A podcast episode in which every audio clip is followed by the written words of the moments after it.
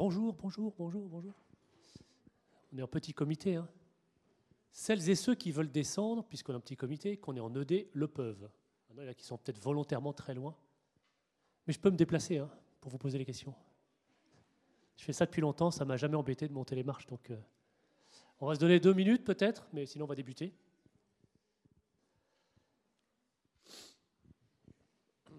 Ou une minute. Depuis le début de la semaine, en ED, c'est à peu près l'effectif moyen. Vous n'êtes jamais très nombreux? Par curiosité. Hein. Peut-être que d'autres sont encore coincés au self ou à la sieste après le repas. Peut-être que vous, vous venez faire la sieste ici et il devrait y avoir personne, je ne sais pas. Mais sur une promo de 500 et quelques, c'est toujours un peu étonnant. Pardon? Hmm? Bon, vais fermer la porte.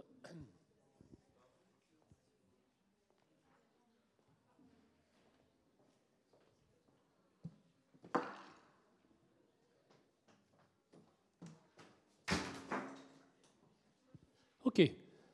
Ben, bonjour à toutes et tous. Autre question. Je ne sais pas du tout comment votre temps chaque semaine est organisé, hein, donc ce n'est pas du tout une critique, vraiment sincèrement, il n'y a pas de critique de ma part. La question, c'est combien d'entre vous ont vu un peu le bouquin du collège avant de venir Ah, c'est les très très bons qui sont là alors. Ils ont lu le collège et ils viennent voir comment on l'intègre. C'est bien, bah, c'est ça le jeu.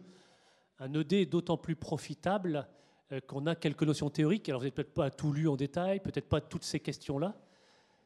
Mais euh, l'intérêt, c'est que ces cas cliniques vous aident à raisonner à partir de questions théoriques, de connaissances qui sont dans le bouquin du collège. Hein. donc euh, c'est bien. Est-ce que ça vous va qu'on parle de dyspnée cet après-midi? Bon, ça va. Alors je vais, démarrer euh, extrêmement euh, progressivement, simplement. Vous avez fait la sémio il y a à peine un an, donc il y a des notions qui sont encore bien dans votre tête. L'idée est quand même euh, d'avoir une approche progressive et de, de, comprendre le raisonnement bien plus que des notions théoriques. Je viens de le lire d'une de vos collègues. Ce qu'il y a là est ni plus ni moins ce qu'il y a dans le collège. En fait, je viens d'avoir l'idée. La Renéo, vous savez ce que vous faites? Faites une photocopie du collège. Mais oui, éventuellement, vous surlignez ce dont je vais parler. Mais faites une photocopie du collège. Bonjour. Il restait juste une place, vous avez de la chance.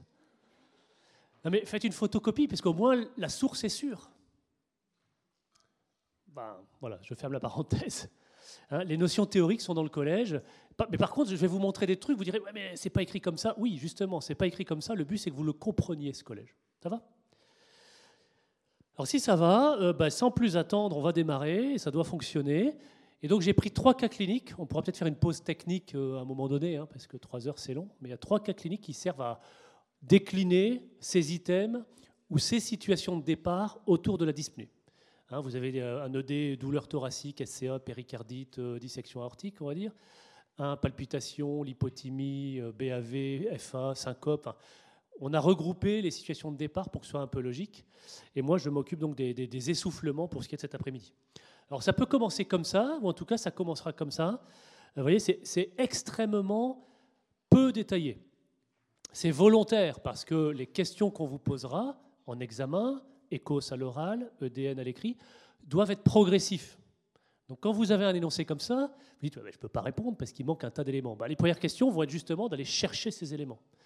C'est construit comme ça, ça a une certaine logique. Deuxièmement, c'est comme ça que ça se fait en pratique. Jamais quelqu'un voudra vous dire Bonjour, j'ai une douleur thoracique rétrosternale qui change avec ma position et qui a l'air péricarditique. Ah, J'ai mal, ah, j'ai mal. Quand je m'allonge, ça me fait encore plus mal. C'est ça qu'on vous dira. Donc, et eh ben voilà, faut d'un discours humain, non professionnel, et les échos seront comme ça, vous devez retrouver des éléments qui vous rappellent quelque chose dans, dans votre collège ou vos bouquins, et vous irez chercher des éléments pour aller faire des probabilités. Est-ce que vous savez qu'un médecin, finalement, au quotidien, ne fait que des probabilités sans le savoir? Que des probas. Parce qu'on ne peut pas faire un IRM, un scanner complet pour chaque symptôme. Pas faire une autopsie, là je caricature, pour chaque symptôme. Donc face à un symptôme, on se dit, mais quelle est la probabilité que cette douleur soit un syndrome coronaire, que cet essoufflement soit tel diagnostic On fait des probabilités. Et si c'est très probable, eh bien, on va chercher des éléments. Et quand c'est très très probable, on traite. Et c'est quand le malade va mieux qu'on se dit, bah, j'avais donc raison. Est-ce que vous avez conscience de ça ou est-ce qu'on vous l'a déjà expliqué? Un médecin fait de la proba. Et pour faire les probas, il doit connaître deux grandes choses. Donc dans votre collège, vous devrez euh, savoir ça à chaque fois. Quelle est ou quelles sont les causes les plus fréquentes Et parmi les plus fréquentes, quelle est la plus fréquente Mais aussi quelles sont les plus graves ou quelle est la plus grave? Tout dossier, vous devez à chaque fois vous dire c'est quoi le plus grave? Et en deux, c'est quoi le plus fréquent? Et jouer en fonction de ça. Quand il y a des signes de gravité dans un énoncé, on ira plutôt à éliminer ce qui est grave. Quand il n'y a pas de signe particulier de gravité, que l'on recherchera donc, eh ben on ira chercher les étiologies les plus fréquentes. Est-ce que ça, ça va? Je ne sais pas comment c'est pour le ventre, la rhumato, la neuro, euh, c'est pas mon job, mais en cardio, qui est une discipline qui est particulièrement euh, euh, qui a commencé très tôt à être cartésienne, à être objective, à travailler sur les niveaux de preuve, à avoir beaucoup d'examens complémentaires sur l'électricité, sur les images du cœur, sur les traitements, etc. On fait ça au quotidien. Et le but, c'est de le faire à la, fin sans s'en rendre compte. Ça va avec ça? Pas de questions? N'hésitez pas, on est en ED, on est en petit comité. Si, si ça vous paraît à côté de vos pompes ou à côté des miennes, dites-le moi. Voilà, donc là, on a une dame de 72 ans. Elle vient pour un manque d'air. Bon, c'est un essoufflement. Alors, il, il y a des mots-clés, tout simple, mais il est persistant. Et il est apparu il y a environ 48 heures. Mais donc il persiste. C'est pas j'ai été essoufflé, ça aussi c'est un détail. C'est encore plus vrai pour les douleurs thoraciques. Je ne sais pas si vous l'avez eu encore le des douleurs thoraciques. Je connais bien Monsieur Lemel, Monsieur Botter, c'est Monsieur Vanvel. Quand il y a une douleur thoracique, tout change entre je viens vous voir parce que hier j'ai eu mal, etc., etc., ou je viens vous voir parce que j'ai mal. On pourrait vous faire un, truc. Monsieur vient voir parce qu'il a mal et pas vous donner d'autres renseignements. Et eh ben, c'est très différent de a eu mal. Vous voyez, ça se joue sur deux mots. Dans l'essoufflement, c'est un peu pareil, peut-être moins prégnant, mais un peu pareil. Il y a des douleurs persistantes, il y a des douleurs, ouais, j'ai été soufflé, mais là, ça va mieux. Donc, ce n'est pas les mêmes étiologies, ce n'est pas la même gravité, ce n'est pas la même probabilité. Ça va? Donc là, je vous dis juste que c'est un essoufflement qui persiste, apparu il y a 48 heures. C'est un essoufflement qui est quand même assez gênant ou très gênant, puisqu'il est au moindre effort. Vous voyez, on peut attaquer d'emblée par ce type de question. Alors ça, ça tombera pas le CN.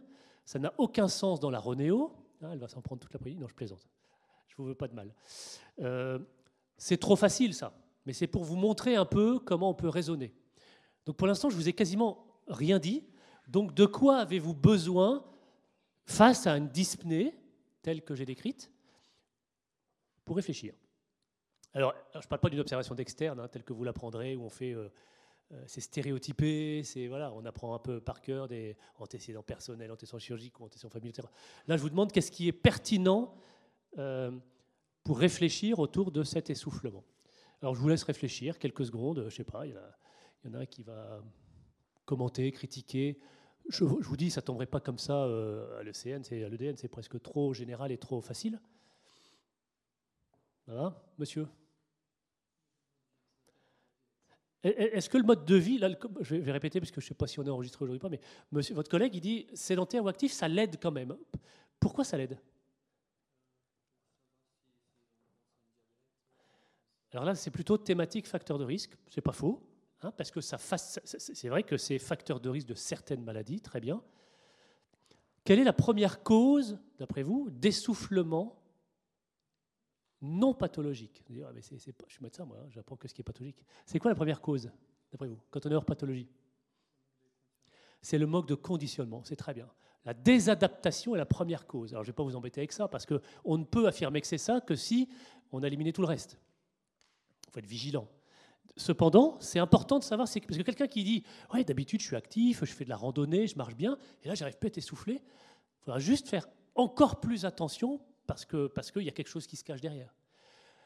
Deuxièmement, c'est quelqu'un qui fait jamais d'effort et qui fait un effort un peu soutenu. C'est quelqu'un qui fait jamais d'effort, qui dit bah, là j'étais en retard, j'ai raté le train, pour rattraper le train, j'étais un peu essoufflé. Je ne sais pas si on va dire c'est normal.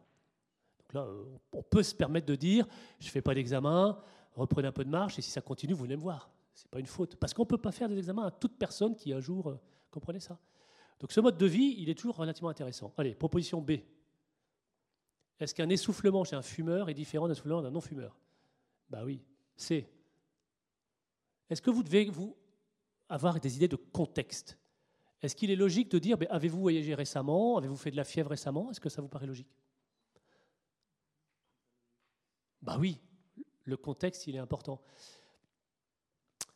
Je ne peux pas trop euh, détailler pourquoi, parce qu'il y a des choses qui arrivent après, bien sûr, mais enfin, dans une diapo comme ça, tout est important, sauf ça peut-être qu'on pourrait critiquer, que j'ai laissé en rouge, mais est-ce que ça fonctionne? Je sais pas, non, le, truc ne marche pas.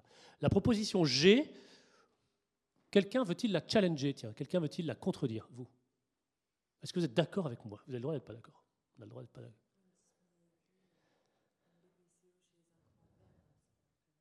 Alors ça, c'est pas mal. Donc pour vous, c'était pas si important que ça. Mais, mais c'est pas, pas la BPCO ou la dyspnée aiguë, parce que ça peut être important, mais c'est le dernier mot dans votre petite phrase que vous venez de me faire qui est important, c'est le grand-père ou la grand-mère. Le poids de la génétique est surtout vrai chez les gens d'un certain âge, relativement jeunes. Vous savez que toutes les maladies, toutes les maladies, sont le produit d'une prédisposition, alors certaines elles sont génétiques connues, mutations, voire maladies monogéniques, mais même en dehors de gènes connus, il y a une prédisposition aux maladies cardiovasculaires, l'infarctus, c'est classique, au cancer, c'est classique. Bon, il y a des prédispositions. Et après ça, c'est le poids de l'environnement. On est, les maladies sont le fruit d'une agression qui peut être virale, qui peut être tout ce qu'on veut, sur un terrain plus sensible. Jusque-là, ça va? Mais cette balance des poids respectifs change. C'est-à-dire que plus vous êtes jeune, plus le poids de la génétique est important. Pourquoi? Vous n'avez pas eu le temps d'être exposé beaucoup Plus vous êtes âgé, plus les facteurs environnementaux, l'exposition est importante. Je prends un exemple sur les maladies cardiovasculaires, infarctus. Je prends cet exemple, comme ça je ne trahis pas ce qu'il y a après. L'infarctus du sujet jeune, 25-30 ans, on voit beaucoup ça à l'hôpital, hein, vous êtes étonné, c'est pas loin de vous. 25-30 euh, ans, on voit pas mal d'infarctus maintenant. C'est le poids de la génétique, alors certes de facteurs favorisants, type cannabis ou autre, mais, le poids de la génétique est bien présent. Alors que quand on a eu pendant 60 ans un LDL un peu élevé, faire un infarctus à 70 ans, alors qu'on avait 40 ans de LDL élevé, la génétique importe moins. sauf la génétique du LDL pour le coup. Mais bon, comprenez? Donc poids de génétique par rapport à l'âge, c'est vraiment important. Donc là, madame, elle a 72 ans. Et c'est parce que peut-être qu'en faisant ma relecture, j'ai oublié de l'effacer. Je pense qu'à 72 ans, on peut se passer de détails. Je ne dis pas qu'on ne demande pas s'il y a pas d'antécédents, mais, mais c'est moins important que chez quelqu'un qui aurait 30 ou 40 ans. Même sur une dyspnée aiguë, 30-40 ans, il faut se renseigner sur des antécédents familiaux de maladies qui essoufflent. OK? Ça va? Est-ce qu'il y a des commentaires là-dessus? Donc normalement, dans un dossier, on doit vous donner ça. Si vous n'avez pas ça, vous devez aller le chercher. Il y aura sans doute, dès l'énoncé, des questions autour de ça. Oui, mademoiselle, vous avez une question? Très bien. Très bonne question. Très, très bonne question. pour deux raisons. Un, parce que si quelqu'un n'avait pas relevé, j'aurais peut-être pas détaillé, alors que c'est vraiment important. Euh, deux, euh, parce que c'est jamais mis dans les dossiers d'observation, c'est toujours ce qui est oublié. Donc je vois votre question. Quelle est votre... Pourquoi c'est important? Ah ben voilà. Ben, vous savez, au fond de vous, vous avez la réponse. Est-ce que le statut hormonal, au sens très général, donc l'âge, euh, c'est-à-dire les femmes ménopausées, les traitements oestroprogestérone, est-ce que pour vous ça vous parle? Est-ce qu'il y a du lien? Est-ce que quelqu'un peut l'aider? Ça, ça ne va pas bien d'ailleurs dans la Renéo. Hein, d'ailleurs. on ne peut pas écrire ça dans une Renéo. Monsieur, c'est quoi le lien? Ou un des liens? Le but, c'est pas d'être exhaustif, mais en quoi ça peut aider? Oui. Alors c'est pas mal, c'est has déjà, je suis désolé, mais je vais, je vais revenir, mais c'est pas mal. On sait que l'épidémiologie des maladies cardiovasculaires a longtemps été décrite, je prends les mots sont importants, comme décalée chez la femme, c'est-à-dire que l'infarctus chez la femme, la maille coronaire chez la femme arrivait plus tard. Longtemps, il a été dit que les oestrogènes étaient protecteurs. C'est pas si vrai que ça. Et en fait, ce qui se passait, c'est que jusqu'à il y a 15-20 euh, ans, les femmes fumaient moins que les hommes et fumaient plus tard que les hommes. Et maintenant que le tabac, alors je dis pas que ça protège pas, mais le poids du tabac est tellement prégnant qu'on voit plein d'infarctus chez les femmes de 35-40 ans, plein, parce que le tabac est un, facteur de risque euh, bien plus fort que ne, les oestrogènes sont protecteurs. Et quand je dis c'est has ce n'est pas pour être méchant, mais on sait que la période juste de périménopause comporte un pic important en particulier chez les femmes de niveau social et économique un peu défavorisé. Ce n'est pas une critique, mais si vous y rajoutez un peu de malbouffe, si vous y rajoutez un peu de, chips, de, sédentarité, voire de stress, parce que la vie n'est pas facile tout le temps, eh bien c'est bien montré maintenant qu'il y a un pic d'accidents cardiovasculaires dans la périménopause.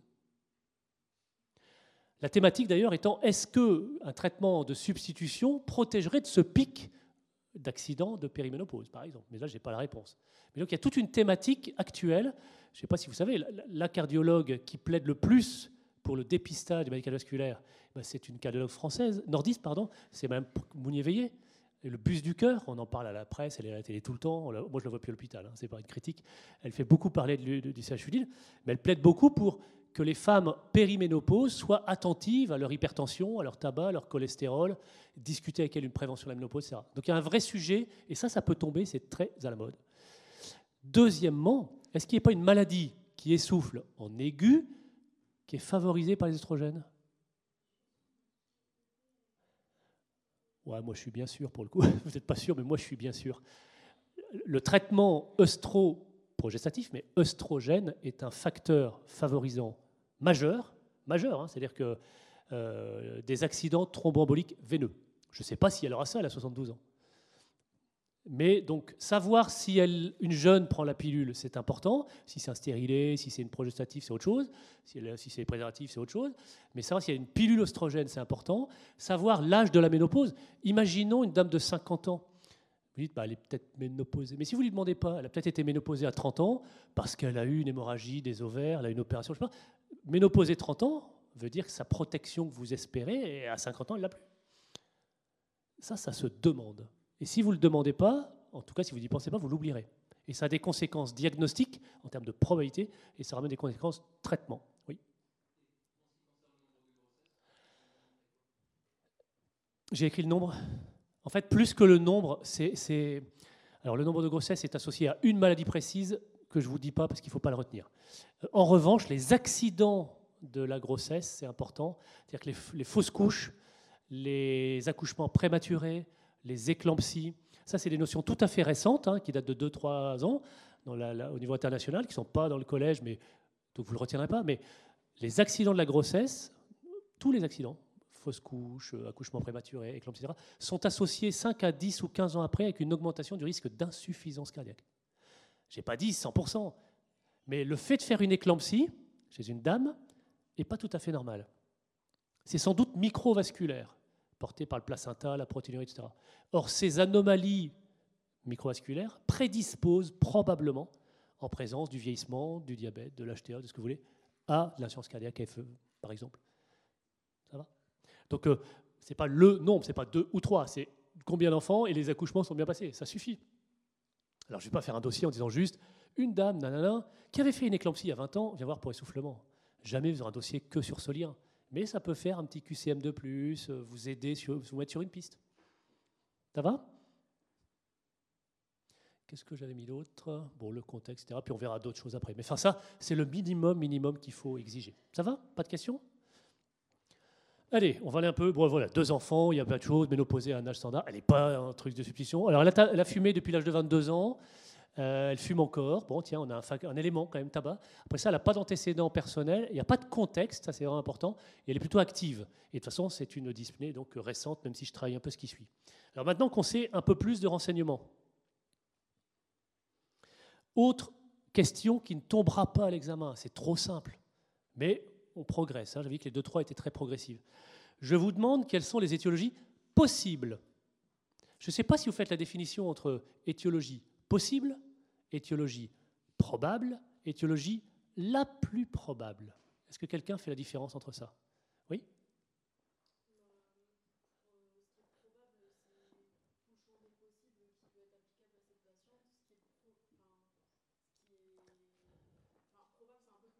C'est ça possible, il faut être très large. N'allez pas mettre des, choses euh, ridicules ou quasiment des pièges, des distracteurs. Donc un truc, euh, là il y en a peut-être un ou deux par exemple. Mais possible, il faut être très large. Parce que je vous ai dit qu'elle fumait par exemple. Ça peut être autre chose que la BPCO quand même. Parce qu'elle fume, c'est bon. Si je vous dis probable, il faut effectivement que ça colle assez bien. Et en général, probable, on met deux ou trois. Vous n'allez pas mettre huit probables. C'est con, sinon c'est plus probable. Enfin, c'est possible. Mais volontairement, si on vous dit probable au pluriel, c'est qu'il y en a au moins deux. Quand on dit la plus probable, n'allez pas jouer. Si, le type il vous demande la plus probable, il faut mettre qu'une. Comprenez? Allez pas mettre deux réponses en disant je sais pas bien, je sais pas bien, parce que si vous en mettez deux, même s'il y a une qui est bonne parmi les deux, on vous mettra faux. La plus probable, eh ben on se mouille.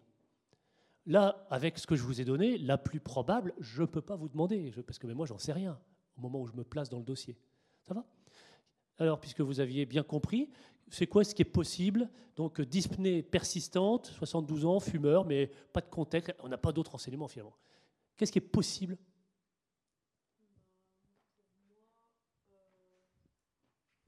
C'est peut-être plus. je ne suis pas Covid, mais bon, c'est vrai que maintenant, on n'a plus le droit de passer le micro.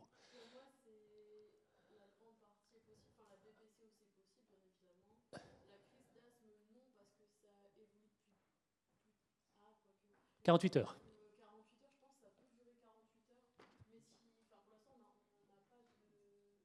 On n'a pas l'examen clinique, hein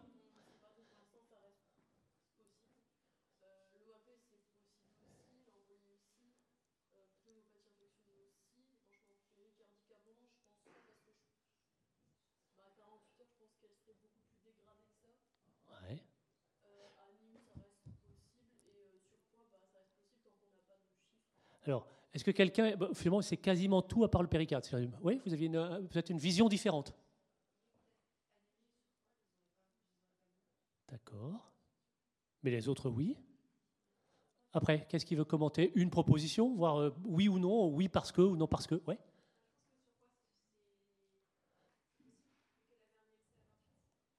D'accord. C'est rigolo. Alors, ouais. Ouais. Quand je vous dis possible, il faut pas tout mettre. Il y a des distracteurs. On ne sait rien. Je suis d'accord, on ne sait rien. On sait quand même deux choses. C'est aigu. Faut pas. C'est 48 heures. Elle vous le dit. Elle est active, elle marchait, donc elle n'a jamais été gênée. Puis là, depuis deux jours, dès que je fais un truc, je suis essoufflé. Donc c'est aigu et c'est. Il y a quelqu'un là-bas? Oui. Bonjour. Donc c'est aigu et c'est persistant. On sait juste que ça. Donc là, on en revient un peu à la sémio. Est-ce qu'une BPCO est une dyspnée aiguë Non, sinon c'est une exacerbation. J'aurais dit bronchite aiguë sur BPCO, mais si c'est aigu, il y a un phénomène aigu. Est-ce que le surpoids, je ne sais plus qui disait peut-être pas surpoids, c'est pas aigu. Ça ne peut pas être aigu. Alors après ça, je dis pas que c'est pour ça que je ne le mettrai pas en examen parce que tout est discutable, mais restez quand même sur ce que l'on on peut à peu près euh, euh, écarter via ces deux éléments. La crise d'asthme en général, c'est 20-30 minutes. Hein. Là, au singulier, la crise d'asthme. C'est peut-être une asthmatique qui fait un asthme aigu grave. Enfin, d'emblée, asthme aigu grave, d'emblée à 72 ans, c'est trop tiré par les cheveux. Comprenez? Donc tout ce qui est non persistant ou ce qui est chronique ou subaigu, on peut quand même l'écarter. C'est ça le possible, le probable ou la plus probable. Est-ce que ça va avec euh, à peu près tout le monde? Moi, j'aurais mis ça. Le reste est un peu vrai. Alors l'anémie, je ne sais pas qui m'a dit euh, que l'anémie, bof. En fait, il existe quelques causes rares d'anémie aiguë sans saignement. La dyspnée n'est pas très aiguë, mais il y a des leucémies aiguës euh, qui font qu'en 8, 10, 15 jours peut-être, vous tombez à 2 grammes d'hémoglobine. Donc jusqu'à euh, 8, 10, euh, ça va aller, 7, 8, ça va vrai. Et c'est un effet seuil quand même. On peut être très essoufflé assez rapidement vous allez me dire, ouais, 48 heures, non, 72. Oui, l'empinaille, c'est pour ça que je ne mettrai pas ça en examen. Comprenez?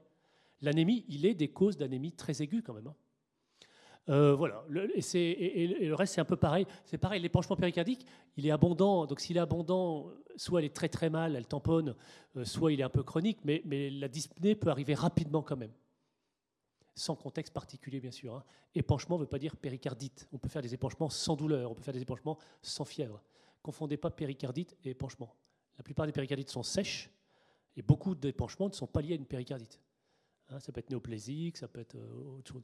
Ça va? Bon voilà. Le surpoids n'est jamais une cause de dyspnée, isolée en tout cas, et jamais aiguë en particulier. C'est quelqu'un qui a un surpoids et qui va faire une maladie aiguë, qui sera d'autant plus essoufflée qu'elle est en surpoids. Mais je l'ai mis exprès pour provoquer. Jamais, jamais l'obésité ou le surpoids n'essouffle seul. Exemple, Teddy Riner, 150 kilos. Il m'a pas l'air très soufflé celui-là. Le surpoids n'essouffle pas, l'obésité n'essouffle pas. Ce qui essouffle, c'est la sédentarité, c'est la désadaptation ou une maladie qui arrive sur quelqu'un qui a du surpoids. Et je vous dis ça parce que vous serez médecin un jour. Écoutez les malades, les malades qui, sont essoufflés, écoutez-les. Ne dites pas, ouais, mais attendez, commencez par perdre 10 kilos et revenez, me voir. On, fait, on cherche, et s'il n'y a rien, on les met en réadaptation, en rééducation, en sport. Autre exemple, le tabac. Est-ce que le tabac, ça essouffle bah Ben voilà, j'ai tellement dit que maintenant, mais le tabac n'essouffle pas. Si vous prenez une clope, bah dans l'heure qui suit, vous n'êtes pas essoufflé. Hein. Ça n'essouffle pas. Ce qui essouffle, c'est la maladie liée au tabac. La BPCO, par exemple. Ça va? Bon, on va peut-être entrer un peu dans le... Là, ça fait 20 minutes que je parle. Peut-être débuter. Alors voilà, on a l'examen clinique. Tension artérielle, euh, voilà, fréquence cardiaque, température à limite sup, mais elle n'est pas très fébrile. La saturation est, un, peu basse, elle n'est pas pâle, elle est en tachycardie régulière. Information très importante, euh, auscultation pulmonaire normale, alors qu'elle est en dyspnée persistante. Si elle vous dit il y a un mois j'étais essoufflé, mais là ça va mieux, on peut comprendre que l'auscultation soit normalisée. Mais si elle vous dit je suis encore essoufflé et pourtant auscultation pulmonaire normale, c'est quand même une information importante. Pas d'œdème, mollet souple, indolore, tout est normal. Alors voilà, c'est la même question, ça n'a pas la peine de relire les précédentes, mais là, je vous demande quelle est là où les plus probables dans ce contexte. Dyspnée aiguë, persistante, pas de contexte, pas de signe clinique, auscultation pulmonaire normale. Oui Bon, c'est l'embolie pulmonaire jusqu'à preuve du contraire. Ça va On verra, certains auraient pu dire insuffisance cardiaque gauche. S'il y avait écrit insuffisance cardiaque gauche, j'aurais peut-être été un peu embêté parce que c'est une dyspnée à l'effort. Et on n'a pas les signes pour l'affirmer, mais on verra un peu plus loin dans l'après-midi que toutes les insuffisances cardiaques gauche ne crépitent pas. Par contre, ça c'est valable parce que l'œdème aigu pulmonaire, lui, crépite. L'œdème aigu pulmonaire est une dyspnée aiguë avec des signes de, congestion pulmonaire. Donc là, même si j'avais mis là ou les, plus probable, eh ben, il fallait se mouiller et oser mettre embolie pulmonaire. Est-ce que ça va pour vous? Bon, vous avez vu un peu la progression. Ça vous donne des règles, parce que vous êtes en mètre 3 et que vous découvrez le raisonnement clinique. Euh, puis je ne sais pas si mes collègues le font un peu en détail, donc je vous donne des tuyaux pour réfléchir autour d'un énoncé. Alors voilà, ça c'est un croc, c'est facile, mais on nous dit de mettre des crocs. Face à une dyspnée aiguë, aiguë au sens récente, persistante, c'est quoi le premier examen complémentaire à faire? Le tout premier, oui. Ok, moi j'aurais pas mis ça. Parce que vous avez une saturation au pouls qui n'est pas parfaite et euh, le gaz du sang n'est pas systématique. S'il y en a un à faire, oui. Pardon? Oui, elle vient pour dyspnée. C'était la première diapo, désolé. oui Au fond, tout, tout au fond? Ouais, c'est une radio de de face. Hein. Et donc, en fait, c'est un peu l'équivalent en imagerie de ce qu'est l'auscultation, parce que l'auscultation est un peu moins précise. Et donc, de fait, face à une dyspnée aiguë à examen clinique normal, hors contexte particulier, on évoque en premier lieu une embolie pulmonaire quand l'auscultation pulmonaire est normale et ou que la radiothorax est normale. Oui, madame, vous allez dire? Alors ça, c'est une bonne question, parce qu'en fait, je ne dis pas qu'on le fera à aucun moment, mais un, on va vous apprendre à être progressif, et donc de ne pas faire toutes les batteries d'examen. Deux, sur l'électro, dans les dyspnées, il sera très souvent normal, et donc il n'est pas informatif, alors qu'une radio de thorax, si vous voyez déjà des images de parenchyme ou si vous voyez des choses sur la radio, ça vous oriente quand même. Et donc, euh, ayez des choses simples en tête. Douleur, ECG. Et puis peut-être un biomarqueur. Dyspnée, radio. Et peut-être un biomarqueur au besoin ou plusieurs biomarqueurs. Et au moins des schémas assez clairs. Après ça, si elle vient aux urgences, elle aura radio puis ECG. Quand l'autre, il aura ECG puis radio. Tout ça en 20 secondes, il aura les deux. Ben oui. Mais vous, les dossiers seront souvent. Vous êtes en cabinet de médecine de ville, par exemple. Bah, l'électro n'est pas forcément disponible, la radio non plus, vous n'allez pas euh, envoyer à toute la Terre. Vous êtes médecin, vous devez assumer. Sur une dyspnée, en général, ou la plupart du temps, il est recommandé de faire une radio d'abord. Oui Ouh là là, scanner pour voir une EP. Donc toute dyspnée, vous faites un scanner. On va voir. On va voir. C'est tout le but de la demi-heure qui suit. Qu'est-ce qu'aurait fait un scanner d'emblée en premier examen? Ah. Je ne dis pas que la minorité ou que la majorité a toujours raison, mais là, en l'occurrence, vous êtes toute seule. ok, on va avancer. Alors voilà, vous pensez à une EP, on y est. Les phrases, elles sont un peu tordues, c'est volontaire, hein, je fais pas... mais elles sont là pour comprendre. Donc on va les lire calmement, mais justement, vous allez essayer de comprendre. Devant toute suspicion d'embolie, puisque c'est une suspicion, hein, on est tous d'accord, la plus probable, c'est une embolie pulmonaire en termes de probabilité. Est-ce que la première étape n'est pas un dédimère? Devant toute suspicion. Est-ce que la démarche ne dépend pas du risque de l'embolie pulmonaire? La démarche diagnostique dépend dans tous les cas de la probabilité. si elle avait été opérée récemment, parce que j'ai dit qu'il n'y avait pas de contexte, mais si la même dame vient vous voir alors qu'il y a huit jours, elle a été opérée, hystérectomie, je ne sais pas quoi, euh, euh, euh, plâtre, c'est un plus jeune, vous imaginez un plâtre, est-ce que ça change? Et en particulier, est-ce que ça devient une, dite, une au risque? Est-ce que ici, chez cette dame, le risque de l'embolie pulmonaire est évalué cliniquement? Est-ce qu'il n'y a pas de contexte? Est-ce qu'on peut d'emblée écarter le P? Bon, la E, la F est forcément fausse. Hein, oui, j'ai dû rajouter. Mais bon. Euh, qui se fait une idée? Qui veut répondre à ça? Oui, monsieur, là. Alors, la 1, vrai ou faux? Alors, pourquoi c'est faux?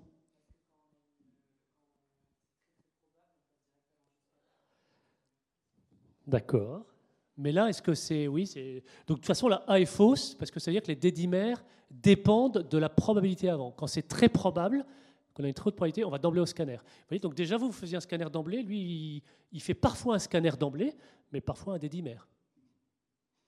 OK, donc la A est effectivement fausse, mais ce n'est pas la seule raison. B, est-ce que ça ne dépend pas du risque Ou pas Comment vous la sentez Ah, excellent. C'est excellent parce que c'est fait exprès. Et pourtant, il y a une différence majeure.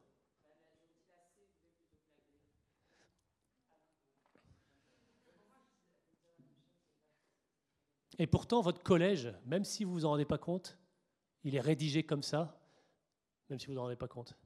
On va y venir. Hein. Vous allez peut-être la D. Dites-moi la D. Bon, est-ce que d'après vous, si elle avait une chirurgie récente ou un plat ou un truc comme ça, ça devenait une P dite à haut risque? Qui est-ce qui vote oui pour la D Ouais. Qu'est-ce qui vote faux Comme ça, les autres s'abstiennent, mais bon. C'est les minoritaires qui ont raison, comme quoi Qu'est-ce qu'une embolie dite au risque? Et ça, c'est la réponse E. Comment vous faites la E? Oui. Des signes de choc. Alors là, c'est un gros piège, et tous les étudiants tombent dedans, et tous les ans, et vous allez encore vous planter un peu après. Le mot risque dans l'embolie pulmonaire, c'est la traduction de l'anglais risque, R-I-S-K, qui veut dire sévérité. Une EP au risque, c'est une EP avec signe de sévérité, une EP grave. Et donc vous dites, bah, je suis embêté, oui, mais B et C, c'est parce que vous ne dites pas la même chose. B, ça veut dire que la démarche, elle va dépendre de la sévérité. C'est l'une des rares maladies où on fait le diagnostic de gravité avant le diagnostic positif. Dans vos cours, il y a toujours écrit euh, facteur de risque, euh, histoire de la maladie, je sais pas quoi, terrain prédisposant, diagnostic positif, diagnostic différentiel, diagnostic de gravité. Ça va, je ne me trompe pas? Toutes les questions de toute la médecine depuis 200 ans, on les apprend comme ça. Et eh dans l'embolie pulmonaire, c'est différent. On commence par un diagnostic de gravité alors qu'on ne sait même pas si c'est ça. Et c'est normal. Qu'est-ce qu'on fait si c'est pas grave? On évalue la probabilité on fait peut-être bien que oui, peut-être bien que non. On fait des dédimères, par exemple. Dédimères, c'est deux heures au laboratoire. Hein. Ça veut dire qu'une embolie pulmonaire au risque ou grave, c'est une embolie pulmonaire qui peut tuer dans la demi-heure. Il y a un choc. Donc vous allez faire, ouais, peut-être bien que oui, peut-être bien que non. Bon, je vais envoyer des dédimères, puis je reviens dans trois heures. Il y a une chance sur deux que la dame soit, ou le monsieur soit mort. Donc on ne fait jamais de dédimère, jamais de probabilité, ce qui était votre proposition pourtant, si c'est au risque. Mais au risque au sens grave, pas au sens il y a un gros risque qu'elle ait une EP. C'est plutôt, elle a peut-être une EP, mais si c'est une EP, elle est très grave. Et vous ne vous en rendez pas compte, mais votre collège, il va vous donner deux algorithmes avec un titre écrit embolie pulmonaire au risque. Et vous apprenez par cœur embolie pulmonaire au risque, finalement sans savoir vraiment ce que c'est que le haut risque. Ça veut dire sévère. Et donc la première chose qu'on fait, c'est est-elle avec des signes de gravité ou pas Est-ce que ça va pour ça? Donc si on reprend un peu ces propositions qui sont très différentes de la façon, mais je suis là pour vous apprendre des trucs, vous, bon, eh bien devant toute suspicion, on fait l'immerse, c'est faux, parce qu'on va faire gaffe à la probabilité. Vous aviez raison à la moitié de la question A, mais surtout, surtout en fonction de la sévérité. C'est la proposition B, la, meilleure. Il faut d'abord voir si c'est grave, pas grave. Et ensuite, on réfléchit différemment. C'est quand on dit que la démarche dépend dans tous les cas de la probabilité, c'est faux, parce que si c'est au risque, c'est-à-dire si c'est sévère, on ne fera pas de probabilité. E, D, pardon, c'est forcément faux. Vous m'avez dit que oui, c'était au risque. Non. On peut avoir un plâtre et une petite embolie pulmonaire, pas grave. Le plâtre donne une forte probabilité, mais ne donne pas forcément une gravité. Ce n'est pas toujours une EP mortelle quand on a un plâtre, et heureusement. Donc si vous comprenez bien la notion de risque, écrivez-le avec un K dans votre bouquin si vous voulez, puisque c'est une traduction de l'anglo-américain. Risque, bah, c'est sévérité. Ça va? Les Anglais, ils disent pas risque pour dire euh, probabilité, ils disent probabilité pour le coup. Comment on évalue le risque? Puisque vous aviez bon, puisque c'est cliniquement là, j'ai dit c'était bon. C'est quoi les signes de gravité?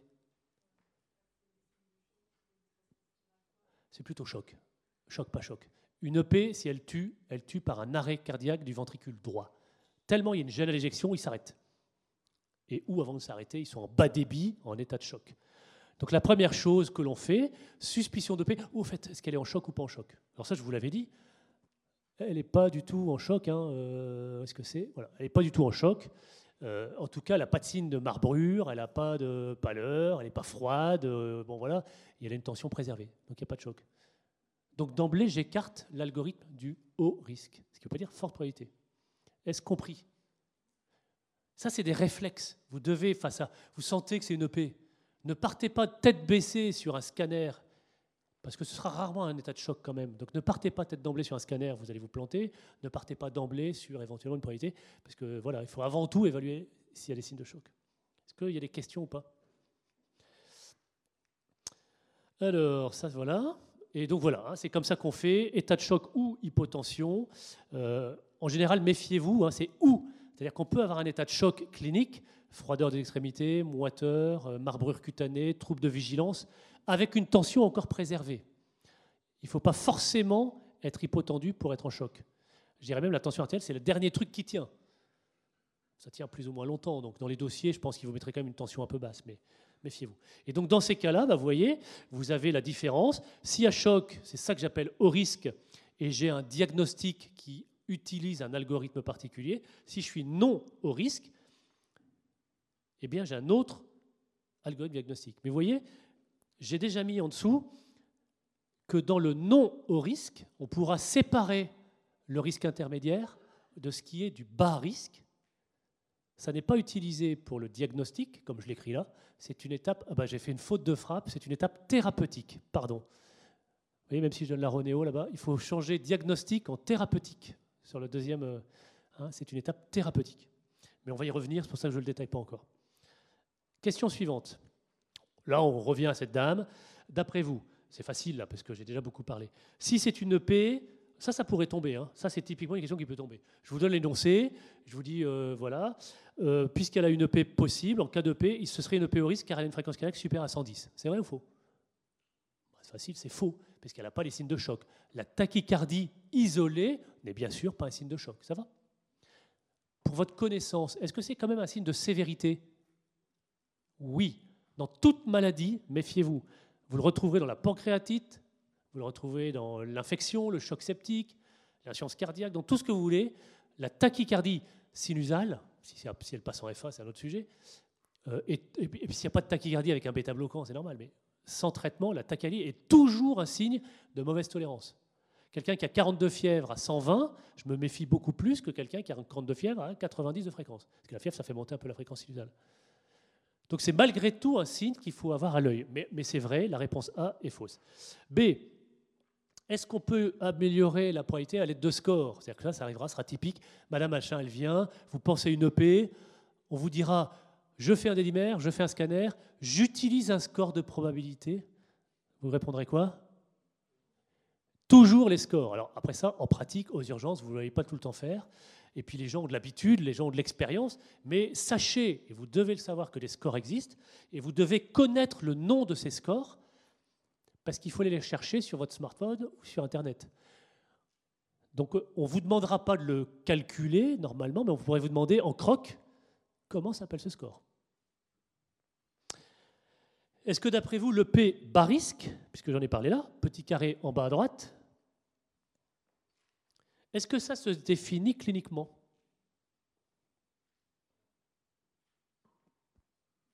Est-ce que quelqu'un sait ce que je veux, où je veux en venir?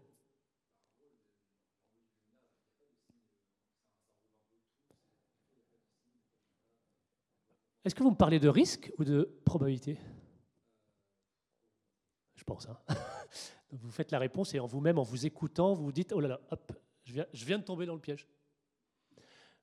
Parfois, les étudiants me disent, ah oui, si, si, euh, c'est cliniquement. Je dis, ah bon, ah bon, comment on fait? Alors, qu'est-ce qui peut me dire comment on fait cliniquement pour ceux qui voient un peu euh, le bas risque, non?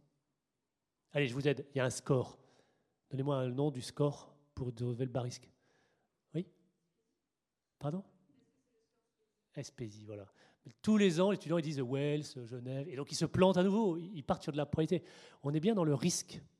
Donc c'est un nouveau score qui a été inventé, c'est le score PESI ou SPESI, que voilà, que vous ne devez pas connaître par cœur, mais à nouveau, vous devez savoir qu'il qu'il existe. Pourquoi?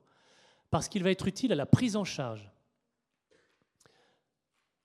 Ce score a été inventé parce que le traitement de l'embolie pulmonaire a eu une révolution il y a quelques années on le verra, et que maintenant, certaines embolies pulmonaires peuvent être traitées en ambulatoire. Avant, ma grand-mère a fait l'embolie pulmonaire, elle est à l'hôpital, embolie grave, oulala, embolie grave. En fait, il y a pas mal d'embolies qui ne sont pas graves du tout. Tellement pas graves que si on ne les soigne même pas, d'ailleurs, il ne se passe rien. Ou en tout cas suffisamment peu graves pour que le traitement suffise et qu'on n'ait pas besoin de les hospitaliser de manière prolongée. Et ce score PESI sert à ça. Alors, vous n'avez pas à le retenir, mais vous devez savoir qu'il existe pour aller chercher sur un smartphone, sur Internet, etc. Parce que dans les tablettes, on vous dira en croc, citez-moi le score, celui qui mettra PESI, la grille apparaîtra, on vous donnera le résultat. Hein? vous ne devez pas le connaître par cœur, mais vous devez savoir qu'il s'appelle comme ça. PESI, c'est euh, Pulmonary Embolism euh, Score Index, et SPESI, c'est le simplifié. Là, je vous ai mis le simplifié on peut retenir quand même que la gravité, elle est soit à l'embolie, sans être en choc, bien sûr, parce qu'on est d'abord non au risque. Vous voyez, c'est pas français parce que c'est une traduction de l'anglais. Je suis non au risque, et dans le non risque peut être bas risque. Et si je suis pas bas risque, si je suis non au risque, non bas risque, je suis intermédiaire.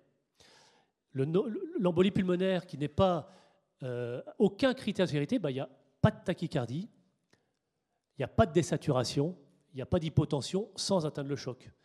Vous pouvez même retenir, vous voyez, 90, 100, 110. Trois critères autour de l'embolie. Et les autres critères de sévérité sont sur le malade lui-même. Parce que même une embolie pulmonaire pas très grave, mais chez quelqu'un qui a un cancer, sera toujours plus difficile à traiter, voire avec un risque de décès, peut-être même de décès par cancer, mais la, mortalité est plus importante à cause du cancer. Deuxièmement, imaginez un accident respiratoire très sévère qui fait une petite embolie, mais ça peut décompenser sa maladie respiratoire. Il n'a pas la capacité de ventiler, par exemple. Donc il n'est pas grave de l'embolie, mais il est grave parce qu'il était préalablement un respiratoire. Donc trois critères pour le malade cancer, insuffisance cardiaque ou respiratoire, l'âge plus de 80 et trois critères pour l'EP elle-même, 90, 100, 110. Vous voyez je les ai mis dans, ce truc, dans cet ordre-là, parce que je trouve que c'est quasiment un acronyme qui peut être un peu retenu pour ceux qui veulent. Mais jamais on vous demandera de les citer, ces critères par cœur. Des malades qui auraient zéro point, donc aucun de ces six critères, sont considérés bas risque. Donc la première chose à faire quand on suspecte une EP, c'est est-ce qu'il est au risque ou pas Et je déroule mon algorithme. Et une fois que j'ai le diagnostic, était-il bas risque Ça, ce sera pour le traitement. Je l'ai mis là parce que ça brouille un peu probabilité et risque juste avant. Est-ce que ça va? Oui ah là, le problème, c'est que donc le sport PESI est déjà effectivement le cancer, il peut être récent ou ancien. Par contre, parfois, il y a des cancers qu'on trouve après l'embolie, parce que l'embolie est le facteur favorisant. Là, vous ne le savez pas, donc vous le remplissez comme vous pouvez. Je ne sais pas si je m'exprime bien. C'est-à-dire que si c'est six mois avant, oui, on reste avec un cancer. Alors, ce n'est pas les cancers guéris, c'est les cancers euh, actifs ou en traitement. Ça répond à votre question? Ah non, un cancer métastatique de prostate qui tient le coup avec des chimios depuis cinq ans, il est bien à risque quand même. Hein. Pas, ça ne s'arrête pas à six mois. Non, non. Ça dépend beaucoup s'il est encore évolutif et, et où traité. Ça, c'est le score, bien sûr, de probabilité, le Wells ou le Genève, euh, qui ne sont pas à connaître par cœur, mais il faut, faut savoir les citer. Et là aussi, euh, le but, n'est pas d'avoir un score précis. Parce que si vous regardez, d'une part, on peut l'interpréter en deux classes, improbable, probable, ou en trois classes, faible, intermédiaire ou élevé. Et ils ne vous disent pas dans quel cas utiliser quel, quel, critère. Donc, euh, de toute façon, c'est déjà foireux. Retenez juste que dans un dossier, une embolie pulmonaire très probable, vous aurez tous les signes. On vous donnera le, signe de la phlébite, on vous donnera l'hémoptysie, on vous donnera l'antécédent. Pourquoi? Parce que pour être à forte probabilité, puisque c'est le seul cas où dans ce cas-là on ne fait pas les dédimères, eh bien c'est euh, plus de 7 ou en tout cas plus de 4. Donc il faut forcément deux critères dans le tableau de gauche. Un seul critère ne suffit pas. À chaque fois, vous avez soit des signes cliniques, soit des diagnostics alternatifs qui sont peu probables. Mais madame, vous disiez juste, parce qu'on n'a pas de diagnostic alternatif. Mais si vous avez juste quelqu'un qui vient parce qu'il est essoufflé, que l'auscultation pulmonaire est normale, qu'il n'y a pas de contexte, qu'il n'y a pas de signe clinique, qu'il n'y a rien, elle est peut-être juste anxieuse. Une crise d'angoisse donne un essoufflement. Euh, et ce n'est pas une critique pour quelqu'un qui fait une crise d'angoisse. Il y a des tas de bonnes raisons d'être angoissé. Un deuil, euh, une agression, la dame se fait euh, cambrioler, le, monsieur se fait agresser dans le métro, le lendemain il peut essouffler. Hein. Pas, bon, vous n'allez pas faire un scanner à tout le monde. C'est ce que vous vouliez faire. Hein. Ok, donc vous retenez pas par cœur Wells ou Genève, mais vous retenez que de toute façon, pour être haute probabilité, il faut plusieurs des arguments. Et c'est là où le cancer de moins de 6 mois est dans le score, il est, il est retenu et pas dans le score de PESI. Ça va? Pas de questions? Euh, ça, c'est le Genève modifié, mais qui est un peu pareil, parce que là aussi, il faut plus de 5 pour être à forte probabilité. Donc là aussi, vous voyez, il faut au moins 3-4 critères et la fréquence cardiaque élevée. OK, on avance. Alors, on sait qu'elle n'est pas au risque. Oui?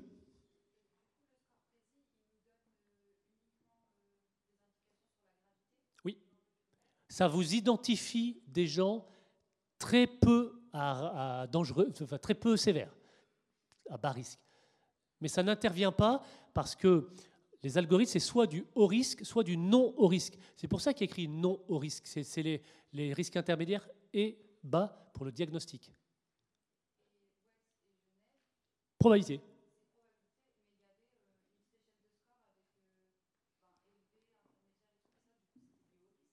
Où ça? Là?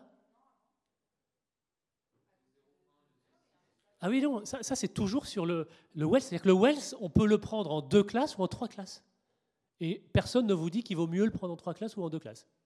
C'est quand même hallucinant. Il y a des gens qui inventent un score et qui vous disent même pas comment l'utiliser. Et là, pour le coup, j'y suis pour rien. Et c'est bien sûr pas le PESI, ça. Hein Fallait intermédiaire élevé, ce n'est pas la sévérité, c'est la probabilité. Oui. Et de toute façon, pour l'utilisation des examens complémentaires, ce qu'on va voir, il faut soit être probable ou élevé pour changer euh, de stratégie. Ça va?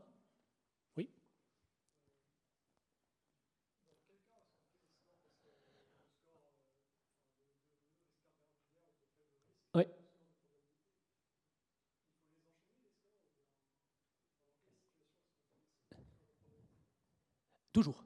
Sauf si on est au risque. La probabilité, je vous ai dit, je, vais commencer par faire ça, je dis, peut-être bien oui, peut-être bien que non, parce qu'on ne sait pas, on fait des probas. Mais sur quelqu'un qui va mourir, n'allez pas vous lancer là-dedans. Elle est en train de mourir, il faut agir. Quelqu'un qui, qui est à peu près stable, on a le temps de réfléchir. Or, la médecine, les enseignants, le bouquin, vous dit que quand on est jeune, en particulier on est étudiant, c'est pas une critique, on est tous passés par là, mais on n'a pas de bouteille. Donc le peut-être bien que oui, peut-être bien que non, on n'est pas super fort. On utilise des scores. Donc dans votre question, les scores, ce sera toujours après avoir éliminé le haut risque en termes de gravité. Ça va? Oui? Oui. Oui, je l'ai mis là pour vous embrouiller. Enfin, pour vous faire réfléchir à probabilité et risque. Après ça, vous allez reconstruire votre cours, vous avez compris. Donc, Wells et Genève, proba, Choc pour le haut risque, PESI pour le bas risque. Ça va? Mais bas risque intervient qu'à la fin. Si c'était votre question, vous avez raison. Le bas risque intervient à la fin dans la stratégie de traitement. Oui? Il y a des questions qui arrivent, hein, donc euh, je ne vais pas tout dire, mais bon.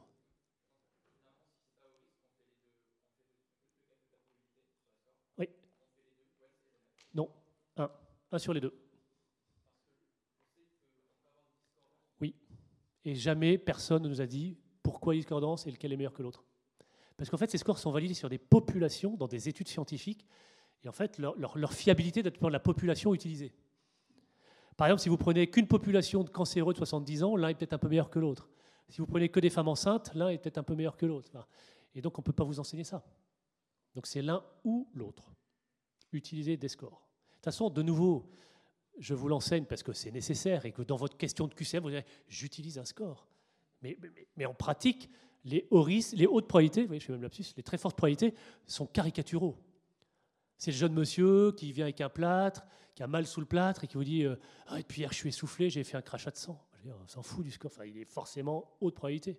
C'est l'autre personne qui a voyagé 20 euh, euh, heures en avion, qui était super en forme, qui descend de l'avion, qui fait une syncope et qui dit Puis j'ai fait ma syncope, je suis essoufflé, quelques heures à 120. Bah. C'est là où on est très, très, très probable. Mais il faut qu'on vous donne des éléments. Là, cette dame, elle a rien. Elle est un peu tachycarde, quoi. Et un peu hypoxémique, mais ça, c'est pas spécifique. Comprenez? Les hautes probabilités, ce sera caricatural. C'est le monsieur opéré. Vous êtes, appelé, vous êtes de garde en urgence, prothèse de genou, fait tout un truc sur les fractures de hanche ou de genou, j'y connais plus rien en ortho. Puis vous êtes appelé de garde la nuit, dyspnée aiguë, tachycardie 120, osculation pulmonaire normale, crachat sanglant. Pas vous emmerder qu'un dédimère, en plus il est en post-op. C'est ça l'idée. Ce sera toujours du caricatural. Mais là, je ne vous le montre pas. Ces situations-là aux urgences sont très fréquentes, par contre, hors contexte. Plein de gens les urgences qui sont essoufflés. Alors voilà, on est bien dans du non au risque, et en termes de probabilité, on n'est pas haute probabilité. Il n'y a pas de contexte, il n'y a pas de plate, il n'y a pas d'hémoptysie, il n'y a pas de sinophlébite. Il n'y a pas de cancer. Ça va? Qu'est-ce que je fais? Alors, tout d'abord, si je vous dis les dédimères sont à 680, je vous donne même la norme du labo 500, est-ce qu'on peut écarter le diagnostic? Elle a NT pro BNP. Est-ce que ça augmente la probabilité? Alors, je vous dis, maintenant, les dédimères sont élevés et un échodoppler veineux est normal permettrait d'écarter le diagnostic. Si les dédimères sont élevés, est-ce qu'une échographie cardiaque permet d'écarter le diagnostic? Si un échodoppler veineux est anormal, finalement, quels que soient les dédimères, et qui montre une thrombose poplitée, est-ce que je peux retenir le diagnostic Alors ça, c'est de nouveau des phrases alambiquées, mais c'est ça qui va tomber. Et c'est ça que vous devez savoir. Quelle est la valeur positive ou négative de chaque examen? Lequel permet d'écarter lequel permet de retenir? Et je vous laisse quelques secondes. C'est une des diapos qui permet de réfléchir avec l'algorithme dans le non au risque et le pas forte probabilité. Sinon, à chaque fois, on va au scan. Mais ce serait trop simple. Est-ce que vous comprenez la question, moi? Parce que là, je vois des visages, oh là là, pourvu qu'ils ne viennent pas me voir, oh là là là là. Ils se rapprochent, se rapprochent. Oui, madame, volontaire, c'est bien. Alors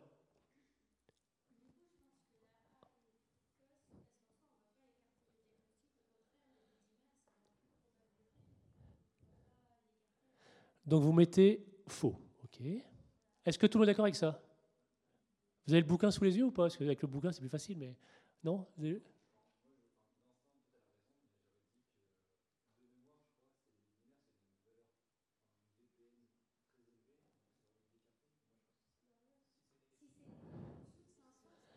Alors, en dessous de 500, je pourrais écarter. Donc là, vous êtes d'accord parce que vous dites bonne VPN. Ah, ça me va. Est-ce que tout le monde est d'accord avec ça? En dessous de 500, on peut écarter. Ça va.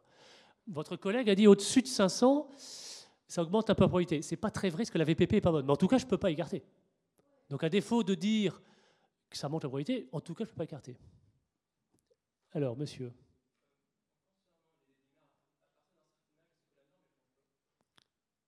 Excellent. Les normes changent avec l'âge.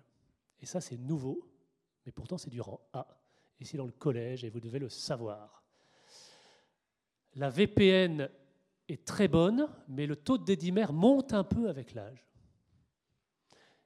Et donc, après 50 ans, ça tombe bien, c'est 10 fois, 500, enfin 10 fois 50, ça fait 500. Après 50 ans, la valeur seuil, c'est 10 fois l'âge arrondi. Elle a plus de 72 ans, donc on peut aller jusqu'à 700. Et ce n'est pas un hasard que j'ai mis 680. Donc en dessous de 700, on peut écarter le diagnostic. Donc la A, elle est vraie, et c'est normal que vous ayez faux, et c'est très bien, et j'espère que vous retiendrez, vous aurez plus faux la prochaine fois. Il y a une norme à l'âge. Et tout ce que vous avez dit par ailleurs était bon, hein. mais en l'occurrence, vous avez dit faux, alors que cette proposition, elle est bonne. Et volontairement, je mets la norme du labo, mais c'est la norme que vous donnera le laboratoire, euh, c'est sa, précision de dosage. D'ailleurs, maintenant, c'est 270. Ils vous disent inférieur à 270, ce qui prouve bien qu'on ne sait plus au 500. Ils mettent inférieur à 270, donc là, c'est toujours négatif. En dessous de 500, on peut quasiment écarter. Et puis après ça, c'est 10 fois l'âge. C'est dans le collège, ça va? Mais on, le lit trop vite, on lit pas bien ça. Et vous devez le savoir. Parce que finalement, il y a plein de gens, sinon, à qui on ne pourra pas écarter, alors qu'un simple dosage de dédimère en ville, euh, s'il n'y a de signe de gravité, c'est un médecin généraliste qui fait euh, au cabinet, hein, ça. Il fait un biologie, là, le soir même, des normaux, réglés. Oui, c'est pas ça. Hein. Il ne faut pas envoyer aux urgences ces gens-là. Hein. Il n'y a plus de place aux urgences. Est-ce que ça va pour tout le monde? Proposition B. C'est un peu plus simple, mais bon, il y a peut-être un piège. Euh, monsieur, euh, je vous laisse lire la question, alors est-ce que vous n'étiez pas avec nous aussi Est-ce que le pro-BNP augmente la probabilité que sa dyspnée soit une embolie pulmonaire Est-ce que ça a du sens de le doser déjà? Pas forcément.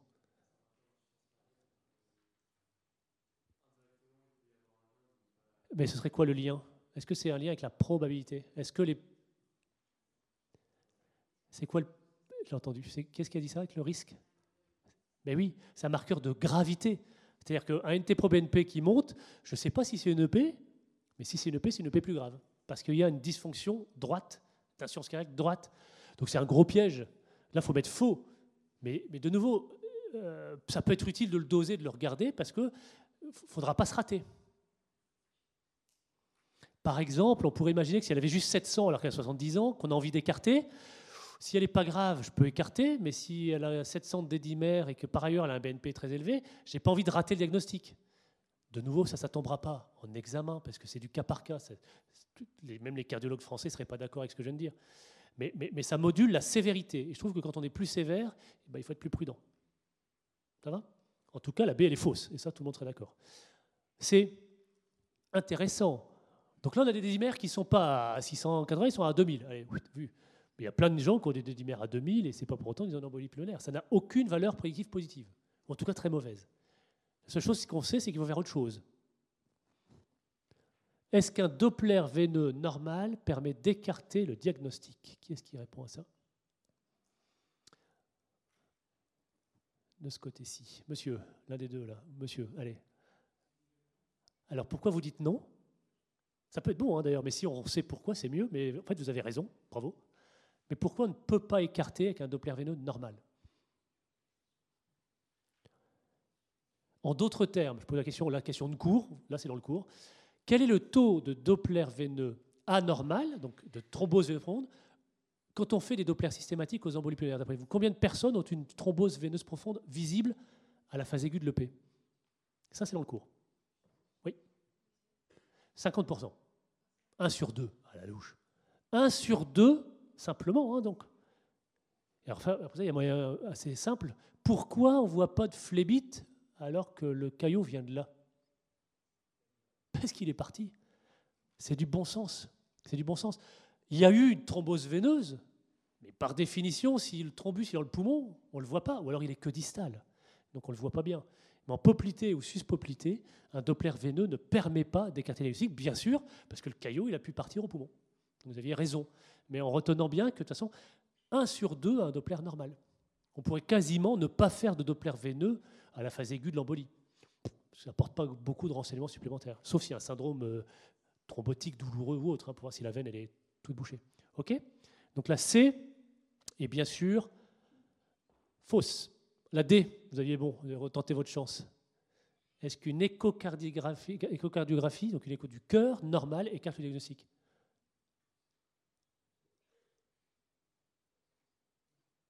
Pourquoi Qu'est-ce qu'on voit en écho?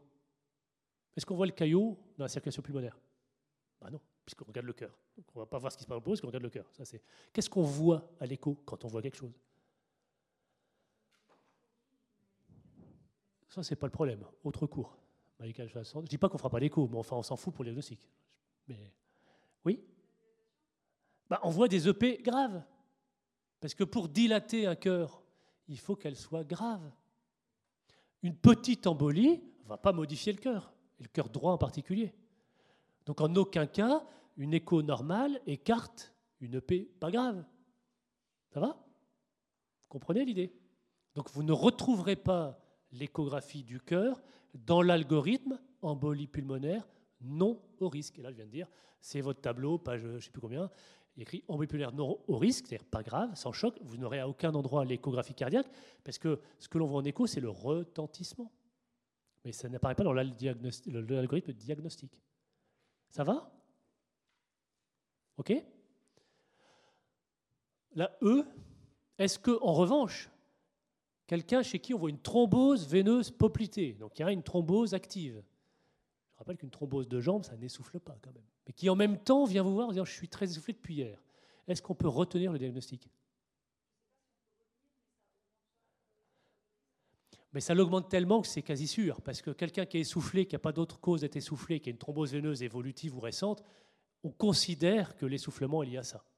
Et deuxièmement, surtout, c'est pragmatique, le traitement est le même. Quand on dit on retient, ça veut dire qu'on débute un traitement. Je n'ai pas dit qu'on ne fera pas autre chose, mais en tout cas, on peut retenir le diagnostic au sens. Une thrombose veineuse n'essouffle pas. Si elle essouffle, c'est qu'elle a, migré. Donc ce que l'on voit en poplité est le résidu de ce qu'il y avait au-dessus. D'accord?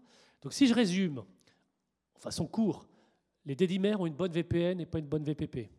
On ne les utilise donc que si on n'est pas au risque. On les utilise donc pas si la probabilité est très élevée. Parce que quand je dis une bonne VPN, ce n'est pas 100%, c'est 98%, 99%. Donc quelqu'un dans lequel vous êtes sûr que c'est une EP, vous allez faire un marqueur, mais vous dites, mais je suis sûr, ça peut être que ça, et il me dit négatif. Tous les ans, je vois des EP à, à des dimères normaux, mais c'est un par an ou deux par an. Mais donc, si c'est une très forte probabilité, on ne voit pas des lumières. D'accord? Deuxième examen. Le Doppler veineux, c'est l'inverse. Il a une bonne VPP, alors face à une dyspnée ou un contexte, hein, mais une mauvaise VPN, parce que le thrombus a pu disparaître. Donc c'est un peu quelque part un miroir des dédimères. Ça va? Et l'échographie cardiaque n'a pas sa place dans le non au risque. Ça, c'est du cours. Oui?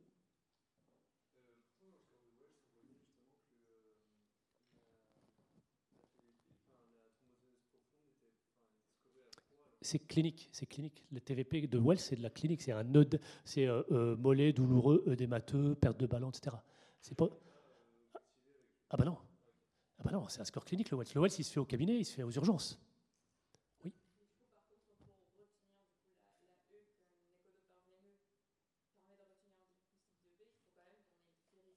Pas forcément. On pourrait débuter le traitement, par exemple, s'il y avait un PSI à zéro Qu'est-ce que ça a changé de faire une image et de voir un caillou On s'en fout, puisque. La question n'est pas est-ce que je fais l'examen? La question c'est est-ce que je retiens sans faire obligatoirement l'examen? Après ça, dans un dossier, vous direz oui, je retiens. Et si la question après, je dis bon, la dame est quand même très essoufflée, est-ce que vous faites un scanner? Vous avez le droit de faire un scanner quand même. Je n'ai pas dit que vous n'avez pas le droit de le faire. Bah oui. Si, c'est ça. C'est tellement probable qu'on peut retenir. C'est la bonne VPP. C'est comme les dédimères. Imaginons, vous n'aurez jamais de dossier comme ça. Vous avez quelqu'un qui vient, euh, non risque, pas de forte probabilité, des dimères normaux. Il vient vous revoir trois jours après avec une dyspnée qui s'est aggravée et avec un crash hémoptoïque. Ben oui, il n'y a rien qui est 100%. Quoi. Oui, voilà, c'est ça. Hein, donc on y va progressivement. Ça va? Il y avait une question au fond peut-être? Non euh, Ça va. Ça va toujours? Là, on va faire une après-midi sur le P. Hein. Allez. Ça, c'est le seuil ajusté, mais je vous l'ai dit à l'oral, je passe très vite. Ce sera dans le diaporama sur Moodle. Bon, voilà, ce c'est écrit dans votre bouquin. Ça va? Alors, bon là c'est facile, hein. on est à des dimères élevés, euh, le Doppler veineux, c'est quoi l'examen de référence? Pas de suspense. Écrivez bien, c'est un croc. Ne mettez pas scan. Ne mettez pas scanto. C'est un angioscanner, ou alors un scanner thoracique avec injection. Ça va? Ça, c'est l'examen de référence. Euh, voilà. C'est c'est pas difficile. Mais, euh, bah, par définition, voilà l'algorithme, c'est ça que vous avez dans votre cours, et j'espère que vous avez compris. On est bien non au risque. C'est disponible partout sur Google, hein. ce sera plus facile que vos téléphones. Hein. Faites Google, vous l'aurez. Hein. Euh, ensuite, probabilité clinique avec score. Il y a écrit implicite. Implicite, ça veut dire c'est pour les urgentistes expérimentés. Alors vous voyez que l'écho Doppler, comme c'est une bonne valeur prédictive positive, si vous avez un Doppler veineux disponible, parce que vous-même vous êtes angiologue, eh bien, euh, il, est, peut être fait dans la situation haute probabilité ou pas. Par contre, si on n'est pas haute probabilité, on fera des dédimères. Négatif, j'écarte. Il écrit positif, on pourrait dire plutôt non négatif. Je ne peux pas écarter, je fais le scanner. Et si une probabilité élevée, je vais au scanner d'emblée parce que je ne prends pas le risque de faire un Doppler parce que s'il est normal, je n'ai pas répondu à la question. Je ne prends pas le risque de faire un dédimère parce que si je suis dans les 1 ou 2% d'échec de cette bonne VPN, je n'ai pas mon diagnostic. Donc quand on l'explique, ce n'est pas si compliqué. Vous devez pouvoir le reconstruire vous-même de tête. Pas par cœur, en ayant compris les VPN, les VPP. Et l'approche par gravité, puis par probabilité. Ah, un peu d'imagerie, scanner, bon, je vous laisse le voir. Deux coupes. Tout le monde est à l'aise avec les coupes de scan? Vous devez savoir. Hein. Donc, ce qui est blanc, c'est vasculaire ou les cavités cardiaques sur l'autre. Ce qui est blanc, c'est parce qu'il y a plus de contraste. Ce qui est noir, c'est de l'air, ou alors en dehors de la personne. Ce qui est gris, c'est du muscle. Hein, et il y a le blanc osseux. Euh, je vais vous poser des questions. Voilà. Donc, je vous laisse revoir d'abord. Il y a deux choses à voir un peu faciles. S'il y a deux coupes, c'est qu'il y a une chose à gauche, une chose à droite. Allez, est-ce que vous avez repéré des défauts d'opacification intraluminale, au sens dans la lumière, bilatéraux, proximaux, des branches de division de l'AP En fait, c'est la phrase clé pour dire embolie pulmonaire aiguë. Est-ce que vous avez vu, est-ce que ce scanner est diagnostique d'une EP Bon, on voit bien, hein, c'est ces images-là. On voit bien le tronc de la paix, voyez, puis les divisions. On voit que sur les extrémités des branches de division, il y a un défaut de produit de contraste parce qu'il y a du caillot qui prend la place, c'est ce gris. On voit aussi un trait sur la bifurcation. Parce qu'en fait, ce qui est à droite et ce qui est à gauche, c'est un seul et même thrombus. Je ne sais pas si vous avez déjà vu un thrombus en photo quand il est retiré en chirurgie ou pas. En fait, c'est une empreinte de toute la veine. Ce n'est pas du tout un fragment, ce n'est pas une pluie d'emboles. C'est tout qui se décroche, mais tout qui reste adhérent. C'est un peu gluant parce que c'est dans la fibrine. Donc c'est une espèce, imaginez une vieille merguez crue, dégueu, un peu, qu'on n'a pas mis au frigo. Ah, ça va, je réveille un peu tout le monde. Mais c'est ça qui est dans le poumon. Et donc, en fait, ça va se coincer d'un côté, ça va se coincer de l'autre, et c'est posé sur la carène. Mais c'est un seul et même serpentin. Très, très troublant. Parce qu'en fait, il se décroche d'un coup, mais il va pas se fragmenter, euh, et c'est ça qui souffle en fait, ça va boucher des deux côtés. Ok, donc euh, vous aviez bon pour la réponse A. Réponse B. Est-ce qu'on peut dire que, on sait que ce n'est pas du haut risque, hein, parce qu'elle n'est pas choquée, mais est-ce qu'on pourrait dire, est-ce qu'il y a des signes là-dessus que c'est une embolie pulmonaire à risque intermédiaire élevé? Qui a dit oui? Alors pourquoi? Et puis si vous avez faux, ben, on va bien rigoler cinq minutes. Je plaisante. Pourquoi?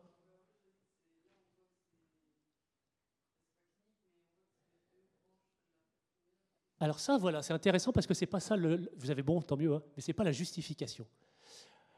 Euh, vous seriez étonné, mais la corrélation entre le degré d'obstruction, ce que vous me décrivez, c'est-à-dire la quantité de thrombus, est finalement pas ça qui est directement euh, le signe de gravité. Qu'est-ce qui fait qu'une embolie pulmonaire est grave? Ben, Je vous l'avais dit au départ, mais on l'a oublié un petit peu. Qu'est-ce qui fait qu'elle est particulièrement grave? Oui Oui, mais là, il n'y en a pas. Donc avant les signes de choc, ça pourrait être quoi? Oui? La, souffrance cardiaque. Et ce scanner, il n'est pas par hasard, on voit très bien qu'il y a une dilatation du cavité droite, et une dilatation du VD. Et ça, vous devez pouvoir le voir à l'œil, ça peut vous tomber, c'est du rang A. D'ailleurs, les radiologues maintenant ont l'obligation de le mettre hein, sur un scan diagnostique d'embolie. Ils doivent mesurer le rapport VD sur VG en diamètre. Et quand le VD est supérieur au VG, c'est une dilatation, c'est d'emblée du risque intermédiaire élevé. Parce que dans le non-risque et le bas risque, on est intermédiaire, mais même dans le intermédiaire, on peut être haut ou bas. En fait, il y a quatre catégories. Ah c'est un peu chiant, hein, mais, mais ça, a un vrai sens. Pour une fois, je trouve qu'on vous apprend des trucs, parce que tout le traitement est basé là-dessus. Donc c'est oui, vous aviez raison, mais c'est parce qu'il y a la dilatation du VD qu'on voit très nettement. Est-ce que le NT-proBNP sera normal chez elle, même sans le doser? Non, parce que le VD dilaté, il y a une souffrance.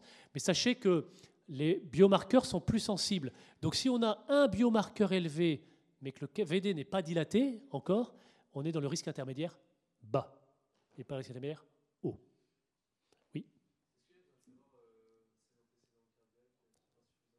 Pas pour la sévérité, pas pour le risque de l'EP, non. C'est la tolérance.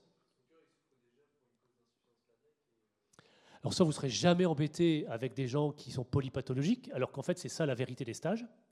On a des gens qui arrivent grabataires, fauteuil roulant, sur respiratoire, trois infarctus, il vient pour une EP. Vous avez un BNP élevé, à cause de quoi? J'en sais rien. Il a une naissance rénale, mais vous ne serez jamais embêté par ça. Et en fait, les copathologies ou les autres antécédents, quelque part, forcément créent de la sévérité, mais ils ne sont pas pris dans les critères. De toute façon, s'il a un BNP élevé, que ce soit à cause du cœur gauche ou du cœur droit, il a un BNP élevé, il est plus grave. Il est action cardiaque. Donc ça ne change pas finalement le problème, puisque vous voulez être puriste, mais en pratique, ça ne change pas grand-chose, et de toute façon, vous ne serez pas embêté par ça euh, à l'EDN, ou en tout cas à vos examens de mètre 3. Ah, pas mal la dernière question. D. Le scanner n'est pas réalisable. Pour X raison. Vous êtes un petit hôpital, il est en panne. Imaginons qu'il y ait une allergie à l'iode sévère. La scintigraphie pulmonaire de ventilation, est-ce qu'elle permet souvent un diagnostic de certitude?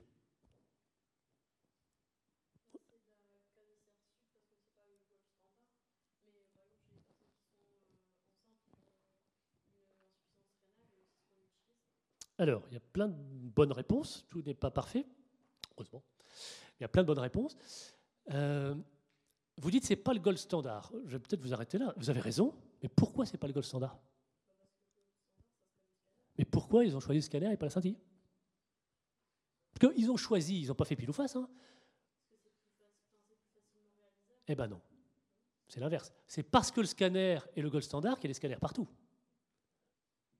C'est pas l'inverse. La Terre n'est pas apparue avec des scanners. Ah bon, tiens, il est là, on va l'utiliser. C'est l'inverse. Les gens utilisent des scans parce que c'est le gold standard. Donc en fait, le cœur de ma question, c'est pourquoi c'est pas le gold standard Oui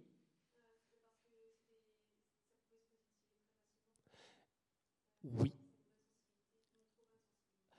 C'est pas que ça.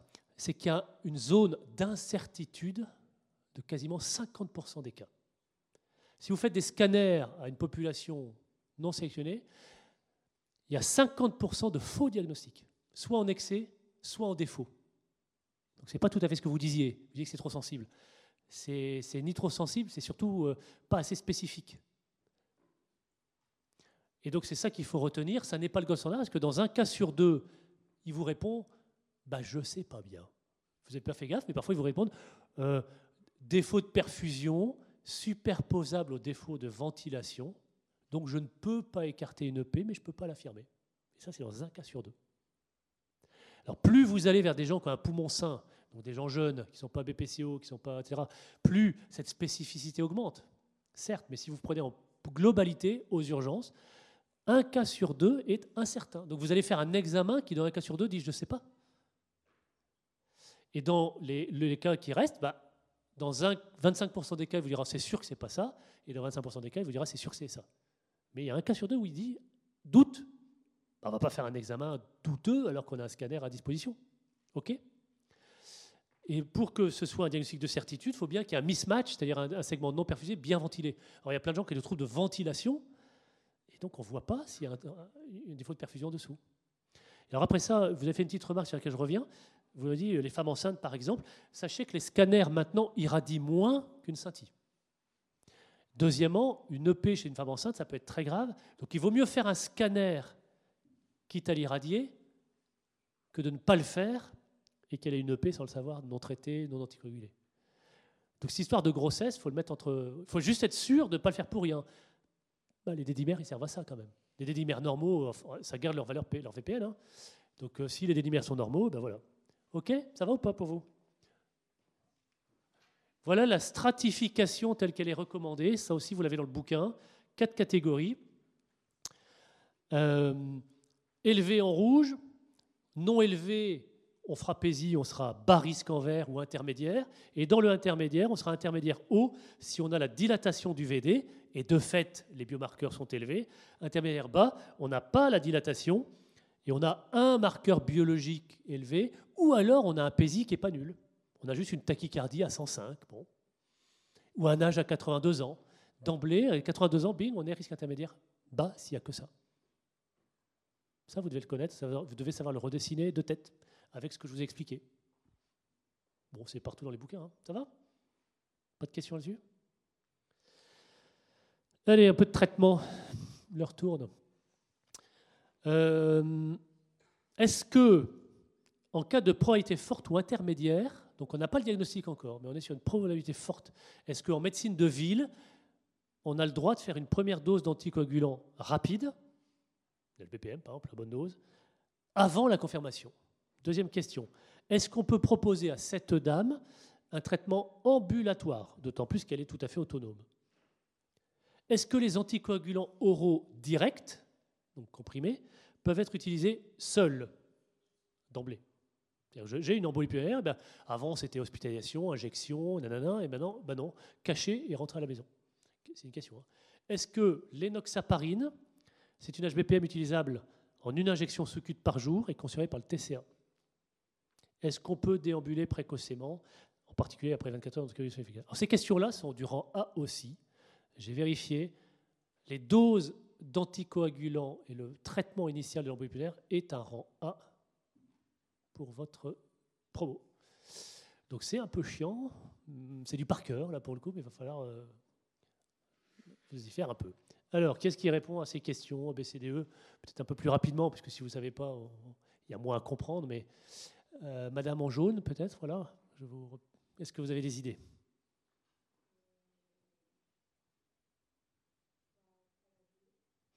Alors, on va le faire dans l'ordre, parce que est-ce que est-ce que c'est vrai ou pas? Ça, c'est typique. On va vous faire un, un dossier, ECOS. Vous êtes en cabinet de médecine générale. Vous recevez une dame essoufflée, tralala, tralala. Enfin, elle, a, euh, elle a été opérée il y a huit jours, elle a une hémoptysie, etc. Et on va vous demander est-ce que vous avez le droit de faire un anticoagulant? Qu'est-ce qui est d'accord avec elle? Oui, la probabilité élevée, on peut, voire on doit faire un anticoagulant, sauf si elle est à très haut risque hémorragique. Il ne faut pas le faire si elle a été opérée la veille, par exemple. Mais typiquement, le cas du plâtre, le cas de la chirurgie il y a 8-10 jours, il faut l'anticoaguler. En tout cas, on peut l'anticoaguler. Ça, c'est des choses à savoir. B. Est-ce qu'on peut la mettre en ambulatoire, cette dame-là? Parce qu'elle a 72 ans, elle est autonome. Alors pourquoi? Pourquoi elle, non? Parce que si je la question, c'est que certains, oui. Pourquoi elle, non? Non, elle n'est pas polypathologique, elle n'a pas d'antécédent. N'inventez pas des trucs qui vous arrangent. Vous avez tous les éléments pour répondre, puisqu'on l'a vu avant.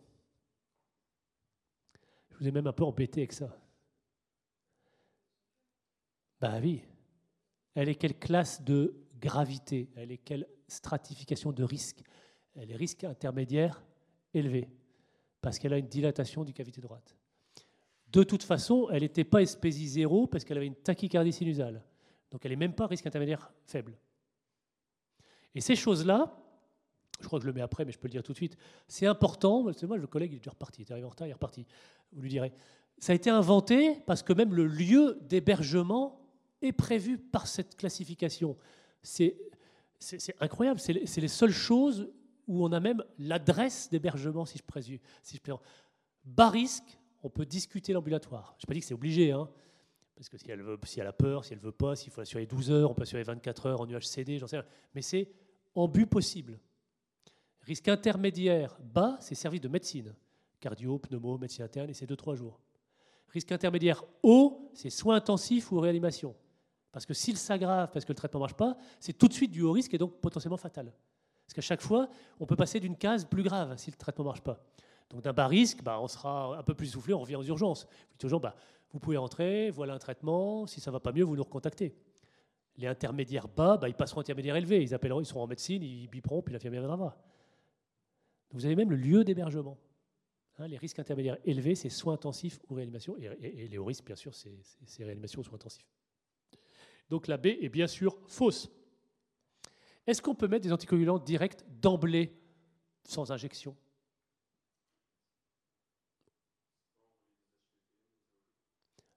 Eh bien non. On peut, ça dépend. Il y a deux schémas. Soit on fait en relais d'un HBPM, c'est ce que vous allez dire peut-être, non?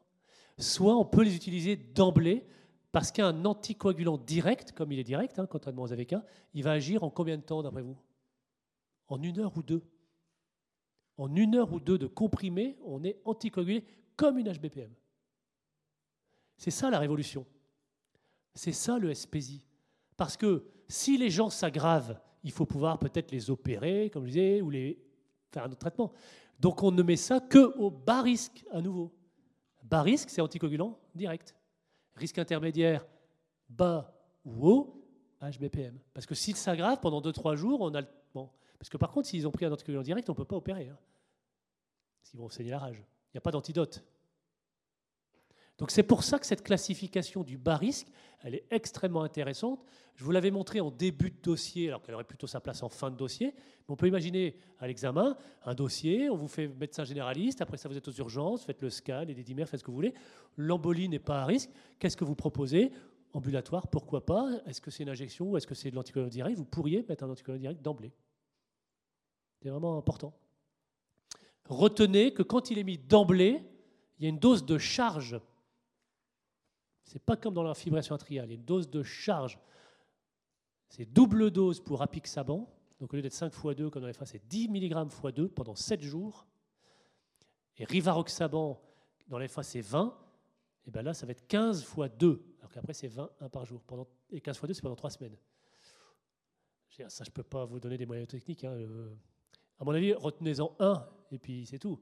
Mais rivaroxaban, c'est 15 mg x 2 pendant 3 semaines en dose de charge. Et après ça, on revient à 20 mg 1 par jour. Au début, c'est deux par jour. De même, s'il y a un risque hémorragique, parce qu'il y a eu une chirurgie la veille, on ne met pas un anticoagulant direct qu'on ne peut pas maîtriser, qu'il n'y a pas d'antidote. On fera une HBPM. Est-ce que ça va? L'Ovenox. Est-ce que ma phrase est juste ou est-ce qu'elle est fausse? Enox et HBPM utilisable curatif en un copie par jour, suivi par TCA. Qu'est-ce qui peut répondre à ça? Eh ben, Votre voisine peut-être, pour vous aider. Vous êtes solidaire. Vous savez pas du tout Vous n'avez même pas les points de repère? Non, rien est-ce que quelqu'un peut l'aider? Sinon, elle redouble, c'est pas drôle. Qu'est-ce qu'elle peut-il l'aider? Vrai ou faux? Et pourquoi? Monsieur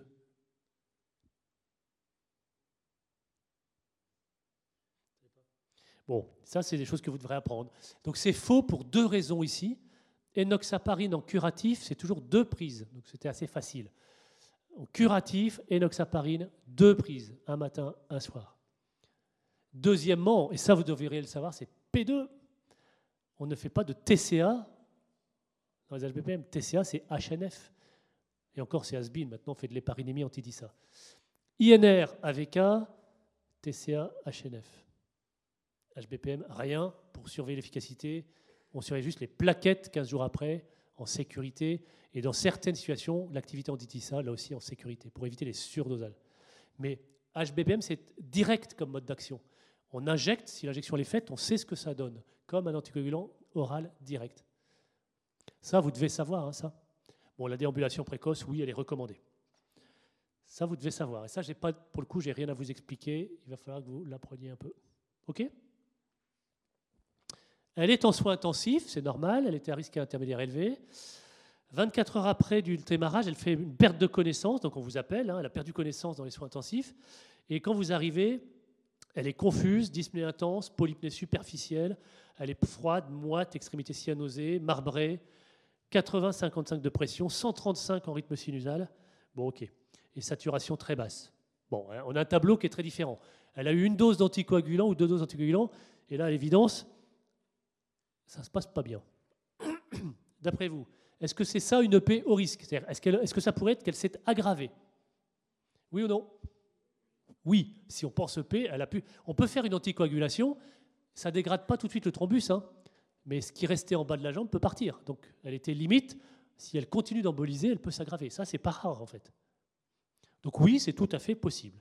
B, mais est-ce que ça pourrait pas être une hémorragie?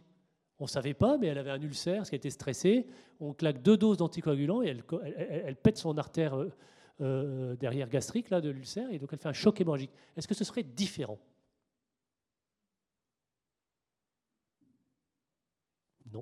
Ça peut, en fait, on sait juste que c'est un choc dans un contexte d'EP, mais dans un contexte d'anticoagulant. Les deux sont possibles. Est-ce que, d'après vous, le meilleur examen est un scanner pour aller voir si elle a aggravé son EP Pardon, j'ai entendu surtout pas. Bah surtout pas. Est-ce que l'échocardiographie, c'est pas sa place pour le coup? Si. Ce que je voulais vous faire mettre, c'est que dans l'embolie pulmonaire suspectée ou pas, au risque, quand la personne est très grave et pas transportable en particulier, le premier examen à faire, c'est l'échocardiographie. L'échocardiographie ne va jamais vous montrer l'embolie, on est d'accord. Mais qu'est-ce que ça va vous montrer? Qu'est-ce que ça va montrer dans le tableau A? Un ventricule droit très dilaté qui ne marche pas. Et dans le tableau B, comment il sera le ventricule droit? Ben, Il sera vide si elle saigne. Donc on a un petit ventricule droit qui se contracte fort. Donc en fait, même si l'échocardiographie, en cas de choc, ne donne pas le diagnostic final, j'ai envie de dire, vous voyez si la malade, elle est vide, donc c'est hémorragique ou anaphylactique ou septique, ou si au contraire le ventricule droit est très dilaté et qui souffre, donc plutôt embolie pulmonaire au risque. Et troisième diagnostic différentiel, qui sait peut me parler d'un état de choc avec des grosses jugulaires, donc un tableau d'insuffisance cardiaque droite aiguë. C'est quoi la troisième cause grossière globale? On avait parlé un tout début. Choc avec des grosses jugulaires. C'est mieux. Choc et gros jugulaire, je vous pose ça, les QCM. Choc et gros jugulaire, trois étiologies. Il n'y a que trois. La tamponade L'épanchement péricardique. Alors là, ce n'est pas le contexte. Mais à l'écho, vous verrez soit un gros VD, soit un petit VD, soit une tamponade. Si c'est une tamponade, on draine. Si elle est vide, on remplit. Et si c'est une embolie pulmonaire au risque, eh ben, proposition D, c'est-à-dire que c'est la fibrinolyse qui est le traitement d'urgence et pas les héparines, etc. Et c'est pour ça que quand on est intermédiaire élevé, on ne met pas d'anticoagulant direct, parce qu'on ne peut plus fibrinolyser. Donc si elle s'aggrave dans les 24-48 heures, on ne peut plus mettre le traitement qui est la référence. Et là, je vous dis même que quand on ne peut pas fibrinolyser, on va à l'embolectomie chirurgicale. S'il y a eu un anticoagulant direct, on peut, enfin, c'est compliqué d'aller opérer, ça va saigner partout. Donc les gens intermédiaires au risque sont en soins intensifs avec 2, 3, 4 jours d'HBPM, le temps qu'ils s'améliorent, et quand ils s'améliorent, on fait un relais par anticoagulant oral direct. Donc tout ce que je vous dit depuis le départ sur la stratification du risque conditionne l'hébergement, la surveillance et le traitement. Bon, là, je vous ai remis ce qui est dans le bouquin aussi. Quand on est au risque, on s'en fiche de la probabilité. On ne fait pas peut-être bien que oui, peut-être bien que non. À 8 de tension, elle va claquer. On ne fait pas un dédimère qui va mettre 3 heures au laboratoire. On fait un scanner si on peut, c'est-à-dire s'il est disponible tout de suite. On ne fait pas un bon. Hein en pratique, si un jour vous êtes scandé, vous ne dites pas tiens, euh, fais un bon et puis demande-lui un scanner. Non, on appelle le radiologue, on va au scanner, on dit bah là j'ai une EP euh, au risque, il faut la faire tout de suite. Si ce n'est pas disponible ou si elle est trop grave, parce qu'elle est vraiment très très grave, le dossier, c'est échocardiographie. C'est logique tout ça en fait, c'est pragmatique. En fait, ce n'est pas très compliqué. Et pourtant, votre cours, il n'est pas toujours intuitif. Mais j'espère que je vous ai aidé à le comprendre. Alors, je vais euh, terminer vite parce qu'après ça, euh, il reste deux dossiers un peu plus courts, mais il reste deux dossiers. Euh, là, je ne sais pas si vous êtes à l'aise, mais vous devez le savoir aussi. Ça concerne le diagnostic ou le traitement? Je vous écoute, oui.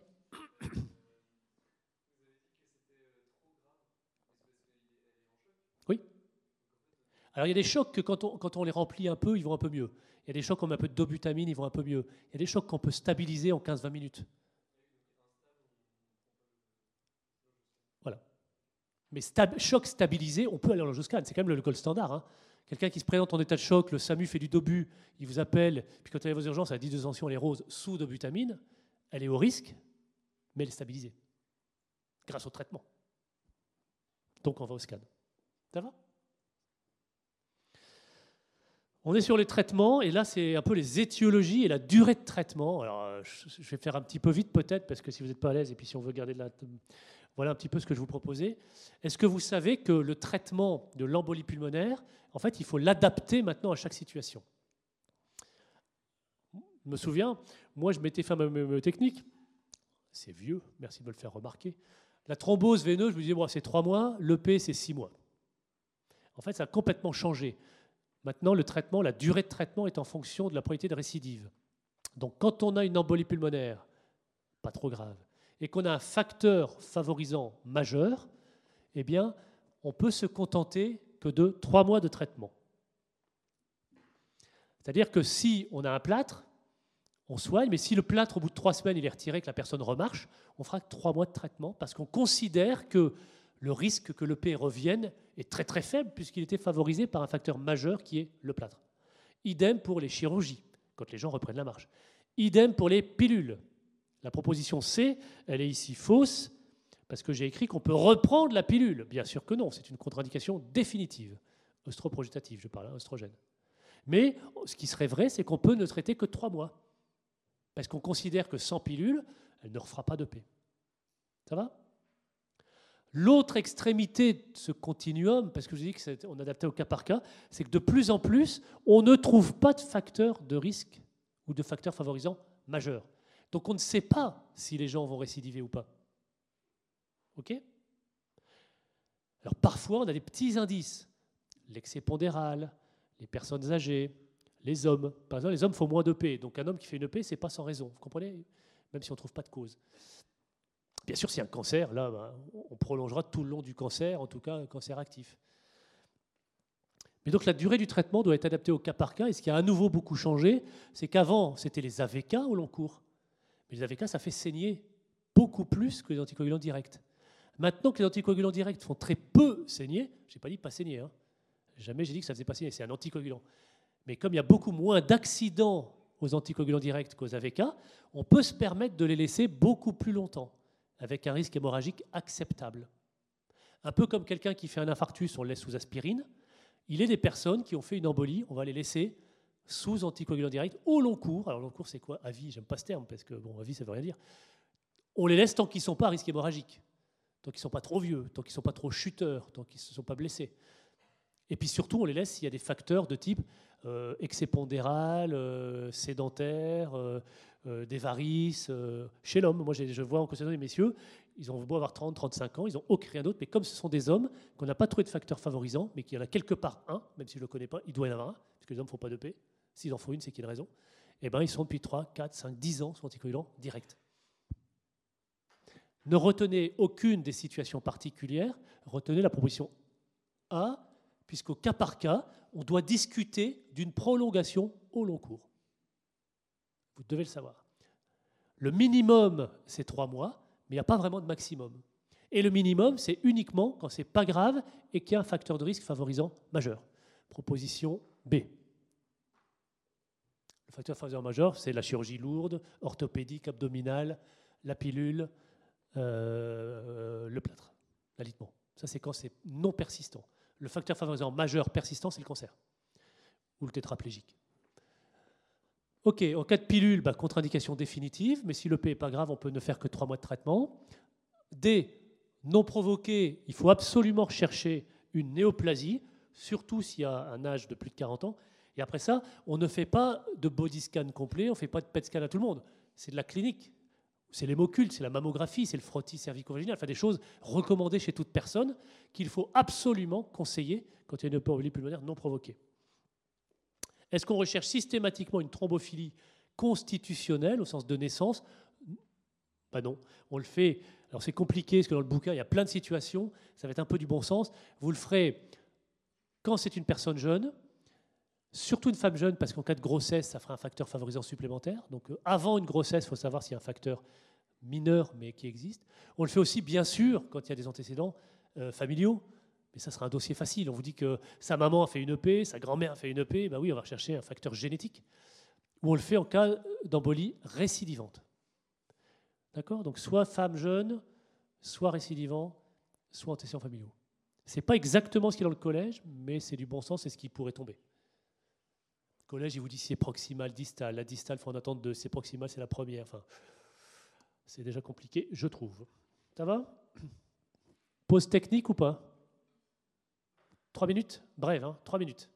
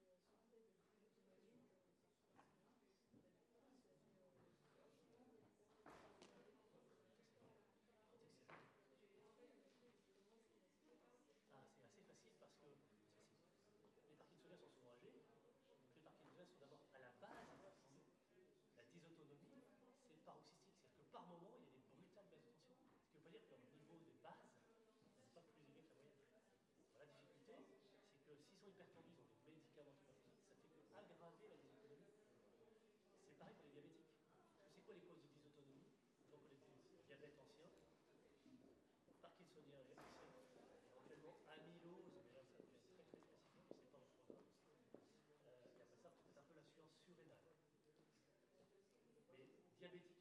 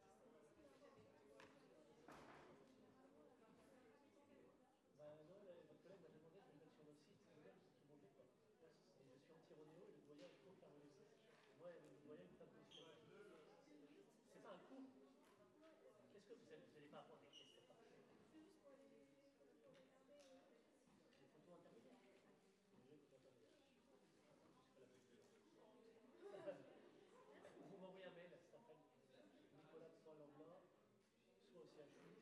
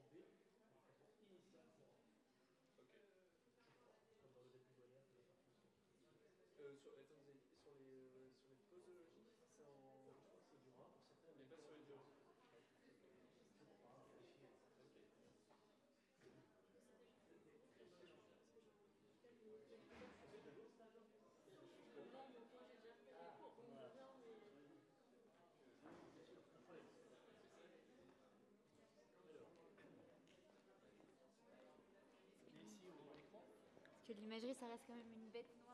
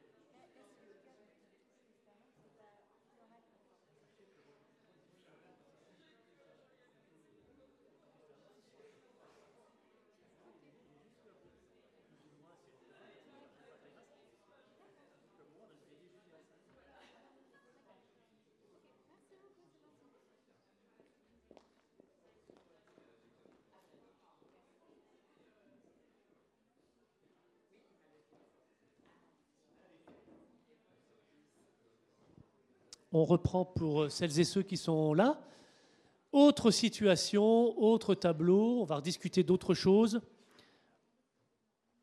De nouveau, hein, ce n'est pas parfait, je ne peux pas faire en trois heures toutes les dyspnées euh, aiguës ou chroniques. on va faire ce tableau, et puis si on a le temps, on fera un petit peu du troisième, qui est pas mal quand même. Mais il y a des choses qui iront plus vite, parce que je vais aller plus directement au but. Alors voilà, vous êtes de garde dans un service d'urgence adulte. Donc ça, on vous met en situation. On est plus proche de ce qui pourrait arriver d'ailleurs euh, à l'EDN ou à les examens. Un homme de 58 ans est amené par les pompiers pour détresse respi.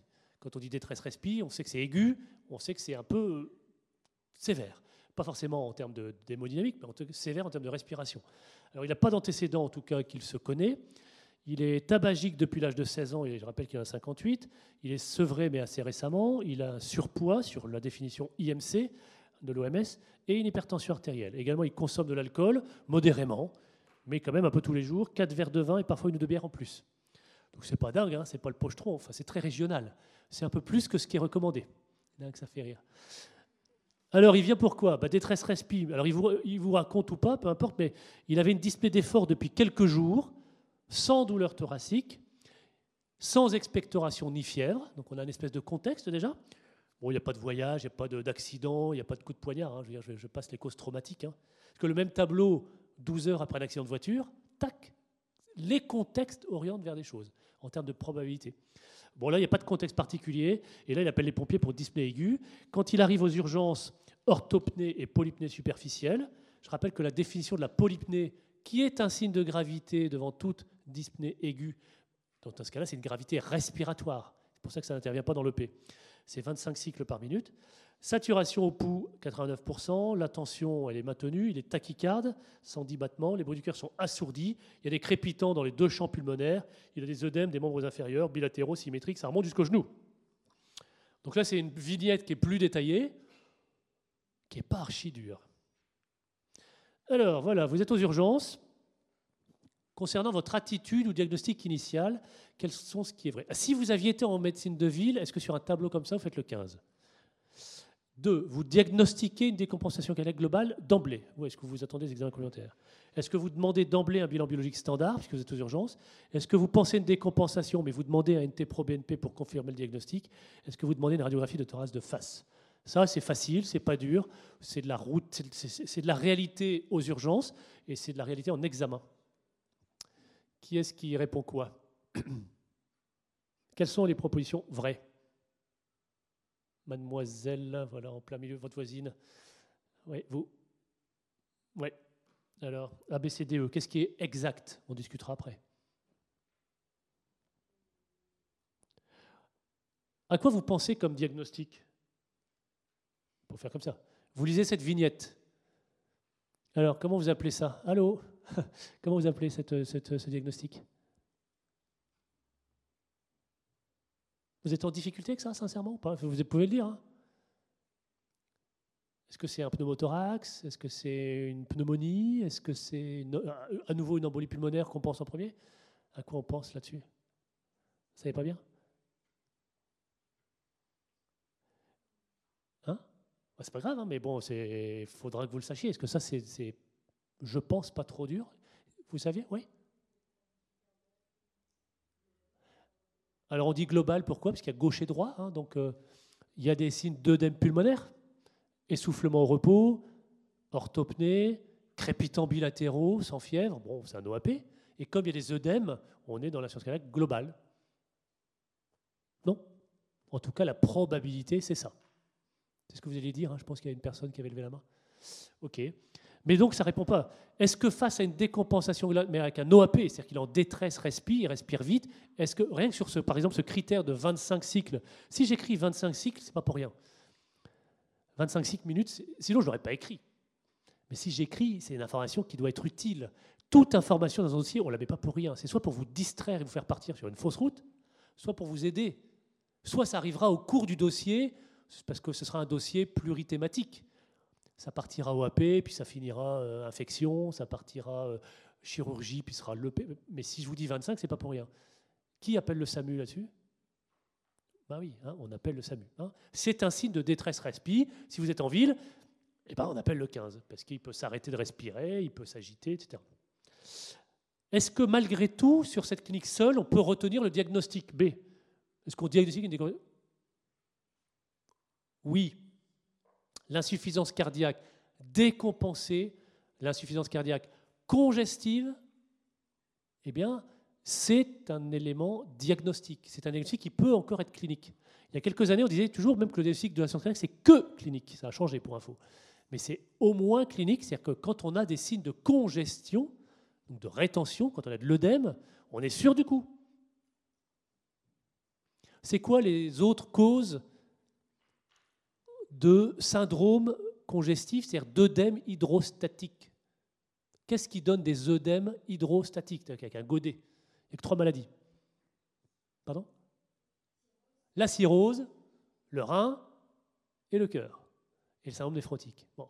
Donc c'est rein avec. Euh, il pourrait être cirrhotique, mais une cirrhose, ça ne fait pas crépiter. La malnutrition, ce serait dans un contexte très particulier. Il faut vraiment une hypoprotidémie, le corps, ça soit vous avez été par des stages à l'étranger, vous avez vu ça, mais c'est une culture rare. Ça, c'est vrai, mais, mais ce n'est pas, dans un dossier hors contexte. Donc euh, une cirrhose, ça crépite pas.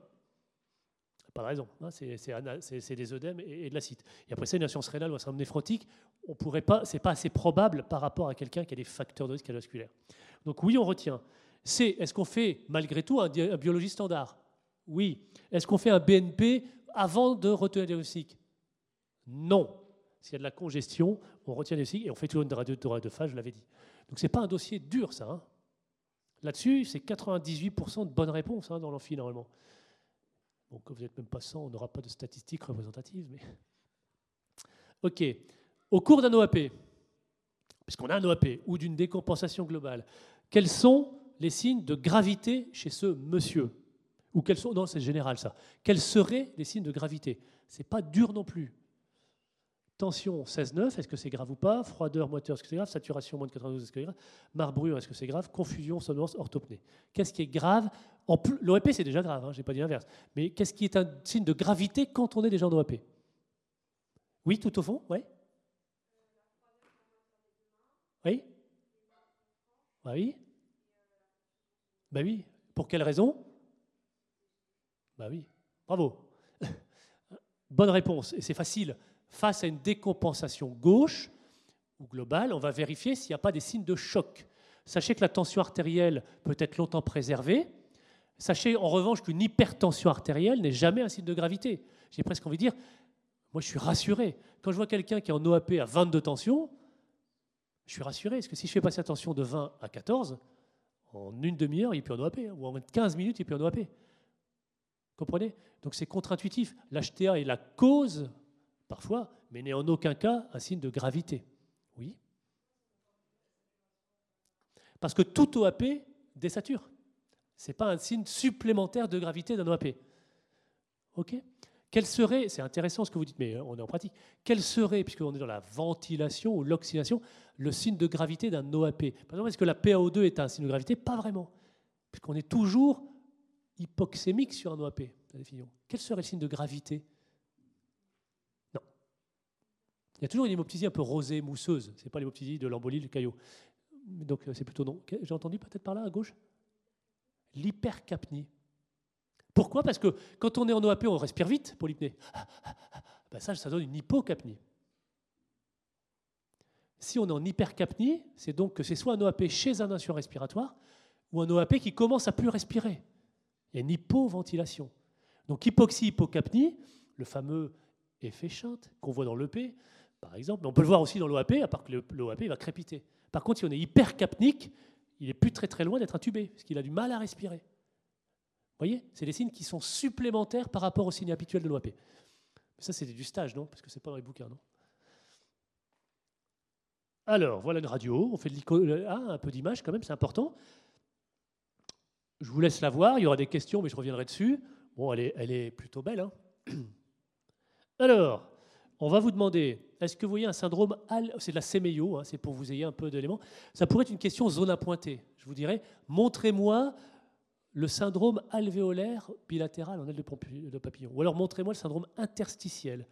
Montrez-moi la cardiomégalie, montrez-moi l'épanchement pleural droit, montrez-moi l'hypertrophie des îles pulmonaires, montrez-moi la redistribution vasculaire et le sommet. Alors pour info, cette diapo, vous pouvez la prendre parce que c'est toute la séméliologie de l'insuffisance cardiaque gauche décompensée. Donc on pourrait tout voir, ce qui ne veut pas dire que la radio a tout ça. Alors qu'est-ce qu'il a lui? A, B, C, D, E, F. Alors, est-ce qu'il a le syndrome dit alvéolaire? Typique de l'OAP, mais on peut être en OAP clinique et la radio ne le montre pas. C'est comment un syndrome alvéolaire? Alors, pourquoi on voit le bronchogramme aérique C'est quoi le bronchogramme aérique Alors les bronches, c'est comment? Les bronches, c'est de l'air, c'est noir. Donc on ne voit pas les bronches sur une radio normale. Pourquoi on voit les bronches?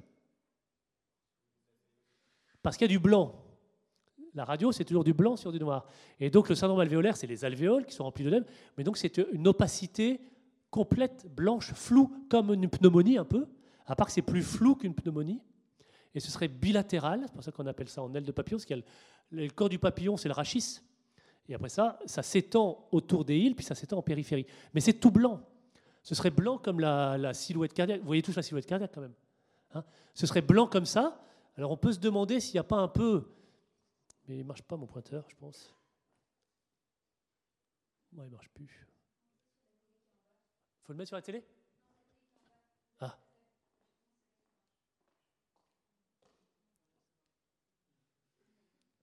Désolé, bien essayé. C'est pas très grave. Est-ce que vous voyez la scissure C'est le trait blanc. À droite, il y a un trait un peu horizontal. C'est pas un fil électrique, ça. Ça, c'est la scissure. Donc, il y a un petit peu d'œdème dans la scissure. En dessous, c'est un petit peu blanc quand même. On pourrait deviner, à un moment donné, un bronchogramme, on voit un trait noir. Mais c'est pas assez franc et donc c'est pour ça que ce n'est pas un syndrome alvéolaire. Ce n'est pas ça un OAP, il faudrait que je vous en montre un autre, ah, enfin pardon, un syndrome alvéolaire bilatéral. En revanche, ce que l'on voit bien, c'est le syndrome interstitiel, c'est-à-dire que des deux côtés, il y a des petits traits et des petits points. Ce n'est pas, pas tout blanc, ce n'est pas un nuage, je sais pas comment le dire. Flou, floconneux, c'est du nuage. Mais on a un syndrome interstitiel, des petits traits, des petits points. C'est ce que l'on peut voir dans les premières minutes de l'œdème pulmonaire, parce que l'œdème, avant d'être alvéolaire, avant de noyer l'alvéole, il remplit les syndromes, l'interstice. Et généralement, l'évacuation de l'OAP se fait aussi par le, les septa interstitiels. Donc, euh, si vous veniez la voir là, on a une, là, on voit beaucoup mieux à l'écran. On a bien tous ces petits traits, ces petits points. À l'extrême, ceux qui veulent venir, ils peuvent venir, parce qu'il reste deux, trois trucs à voir. Ensuite, est-ce qu'il y a une cardiomégalie? Tout le monde l'a vu, hein c'est visuel, c'est comme tout à l'heure sur le scanner, la dilatation du VD. On ne va pas vous demander de mesurer à la règle. Il n'y en aura pas du tout, ou il y en aura une grosse. Et là, bien sûr qu'il y a une grosse cardiomégalie, c'est 0,5, euh, l'index cardiothoracique, c'est-à-dire le diamètre du, cœur sur le diamètre de l'ensemble du thorax, diamètre interne du thorax. Est-ce que l'on voit une, euh, un épanchement pleural droit? Non. Alors parfois il y en a un dans la science calac, mais là on ne le voit pas. Alors on ne voit pas tout à fait le bas de la coupole. Enfin, il n'y a pas d'épanchement pleural majeur. Est-ce que l'on voit une hypertrophie des îles pulmonaires? Donc des gros îles pulmonaires? Oui. En fait, ce sont les deux zones. Est-ce que vous suivez le bouton aortique en haut à gauche? Si vous descendez, vous avez euh, un départ d'un truc plus blanc juste en regard de la côte avant que la silhouette cardiaque ne continue. C'est un peu plus blanc. Et de là, vous voyez comme euh, un tronc d'arbre avec des petites branches qui partent. Ça, c'est le île pulmonaire, c'est le branche de la paix gauche. Et vous voyez que là, il y a des petits flamèches qui parlent, des petits traits. Ça, c'est la redistribution vasculaire. Et en fait, on voit mieux vers les sommets, parce que dans l'œdème cardiogénique, c'est hydrostatique, l'œdème, il descend. C'est pour ça qu'on aborde des œdèmes au bas, des, crépitants au bas et puis que ça remonte. Et après ça, donc, les vaisseaux vont chercher l'oxygène à l'apex. Donc en cas de décompensation, on voit mieux les vaisseaux vers l'apex parce qu'il y a une, comment dire, une, une, attribution de la circulation pulmonaire à l'apex pour essayer de capter de l'air. Alors qu'en bas, c'est noyé. Donc sur la radio là, vous voyez bien, on pourrait mettre zone à pointer, on voit les deux îles pulmonaires. Alors du côté droit, on le voit bien, mais il est un peu plus bas. Est-ce que vous voyez de nouveau la scissure, le trait blanc Juste en dessous, cette zone un peu blanche, un peu plus comme un ganglion, comme un départ de quelque chose, là, un peu arrondi, nodulaire, et eh c'est le île pulmonaire droit, qui est un peu plus bas que le gauche, et un peu au-dessus de la scissure aussi. Hein, donc on a bien sur cette radio, avec une zone à pointer, le syndrome interstitiel, mais pas alvéolaire qu'on pourrait voir sur une autre radio, on a bien la cardiomégalie, on n'a pas d'épanchement, mais ce sera un élément positif pour une décompensation cardiaque. On a bien E et F. Ça va? Bon. Électrocardiogramme, pour faire un peu de sémio aussi. Je vous laisse le regarder. Ok, il est plutôt de qualité correcte. Alors, compte tenu de cet électro ou de cet état clinique maintenant, est-ce qu'il faut débuter le traitement par de l'oxygène? Deux, est-ce qu'il faut débuter par un bêta-bloquant parce qu'il est rapide et qu'on sait que c'est fait partie du traitement de l'insuffisance cardiaque? Ah, Il est tachycarde, il est à, pardon, à 110. Tout le monde a vu le mot. C'est pas grave, je vais aller plus vite. Hein, il est à 110. Est-ce qu'il faut une première dose de diurétique avant même le résultat? Du bilan que vous avez demandé est-ce qu'il faut de la dobutamine, pour ceux qui savent ce que c'est? Est-ce que, comme il y a des ondes Q en inférieur, pour ceux qui ne les avaient pas vues, hein, il y a bien des ondes Q en D2, D3 et AVF. L'onde Q est une onde négative dans trois dérivations et elle est relativement profonde. Et là, elle est assez profonde parce qu'en fait, euh, il n'y a pas d'onde R avant, donc euh, on considère qu'elle est très profonde. Est-ce que, comme il y a des ondes Q en inférieur, il faut une coro en urgence? Ça aussi, ça pourrait tomber à l'examen. Comment on traite la décompensation cardiaque, congestive, l'OAP en phase aiguë? Voilà, qu'est-ce qui veut répondre à ça? De ce côté-ci, monsieur, là, tout à, voilà, le plus à droite, je vous ai pas oublié. Alors, traitement de la décompensation cardiaque en OAP. C'est quoi le pilier du traitement? Toujours, ouais, il désature, on ne cherche pas le débit, on s'en fout, la modalité d'administration, lunettes, masque, intubation s'il s'épuise mais toujours de l'oxygène. Il manque d'oxygène, oxygène, c'est jamais faux. Et si vous êtes en cabinet de médecine générale et que vous avez une bouteille, vous commencez par l'oxygène. C'est ça qui va le tuer. L'arrêt hypoxique, c'est avant tout par hypoxémie. Ok, A, c'est bon. B. Pourquoi?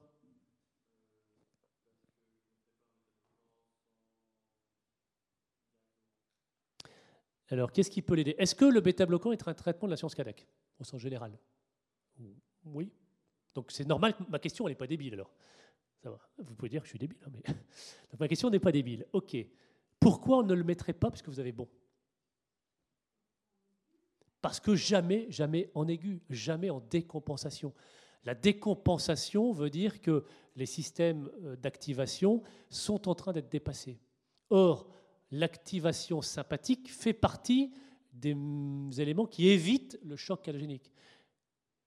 Donc si vous mettez un bêta-bloquant, vous le plombez, vous le tuez, vous, le terminez, j'ai envie de dire. Allez, vous c'est un gars qui se noie, vous lui mettez la tête sous l'eau. Retenez cette image. En OAP, vous lui mettez la tête sous l'eau. Parce que euh, l'adrénaline, c'est ce qui lui permet de maintenir sa tension et sa tachycardie. Si déjà il n'est pas bien à 110 de fréquence, mettez à 60, il s'arrête. Donc jamais, jamais, jamais en phase aiguë décompensée. Ça se met après le traitement symptomatique. C'est un traitement de fond, c'est jamais un traitement de la crise. Alors il y a des cas très rares, la FA avec un rétrécissement mitral ou c'est la diastole qui est pathologique, mais ça vous ne retenez pas. Ok, c'est bien. Est-ce que vous pouvez débuter le diurétique, puisqu'il est congestif, avant le bilan? Si. Qu'est-ce qui vous empêcherait de le faire? Parce que de toute façon, vous allez mettre des diurétiques. Qu'est-ce qui, à la biologie, vous empêcherait Il est congestif. C'est un diagnostic clinique. Il y a de l'œdème, donc c'est des rétentions sodées, et vous avez le traitement qui décongestionne. Il est congestif, vous décongestionnez. Il a plein de sel et d'eau, bah vous retirez le sel et l'eau. Qu'est-ce qui, à la prise de sang, vous empêcherait de mettre un traitement? Si c'est un infarctus, pas avec la troponine, ça n'empêchera pas qu'on fasse des diurétiques. Si l'insurrénal, on, fera des diurétiques quand même. Alors après ça, il faudra peut-être mettre une plus forte dose. Faudra peut-être faire une deuxième dose à la réception du bilan. Mais ça fait partie des maladies où on peut débuter le traitement d'emblée. Oui. Et alors, est-ce que la créate contre-indique le furosémide? Non. La déshydratation contre-indique le furo. Les gens confondent. Insuffisance rénale, donc il est peut-être sec. Donc pas de diurétique. Bah oui, mais parce qu'il est peut-être sec. Ce n'est pas la créate qui contre-indique le furosémide. Ça n'a jamais été interdit, c'est écrit dans aucun bouquin. S'il est congestif, même s'il a 50 de créate, vous le faites pisser. Et d'ailleurs, plus il pissera, plus sa créate va s'améliorer. Parce qu'il est plein. Un malade plein, on le vide. Un malade vide, on le remplit. Bah c'est la réanimation, c'est de l'urgence, c'est pas compliqué. Et c'est pas faux, hein, madame Oui, au fond. Non. Le diurétique, en quelques heures, va être vasodilatateur d'abord il va le faire pisser au bout d'une heure. Mais s'il est hypocalémique, vous, aurez, vous le rechargerez.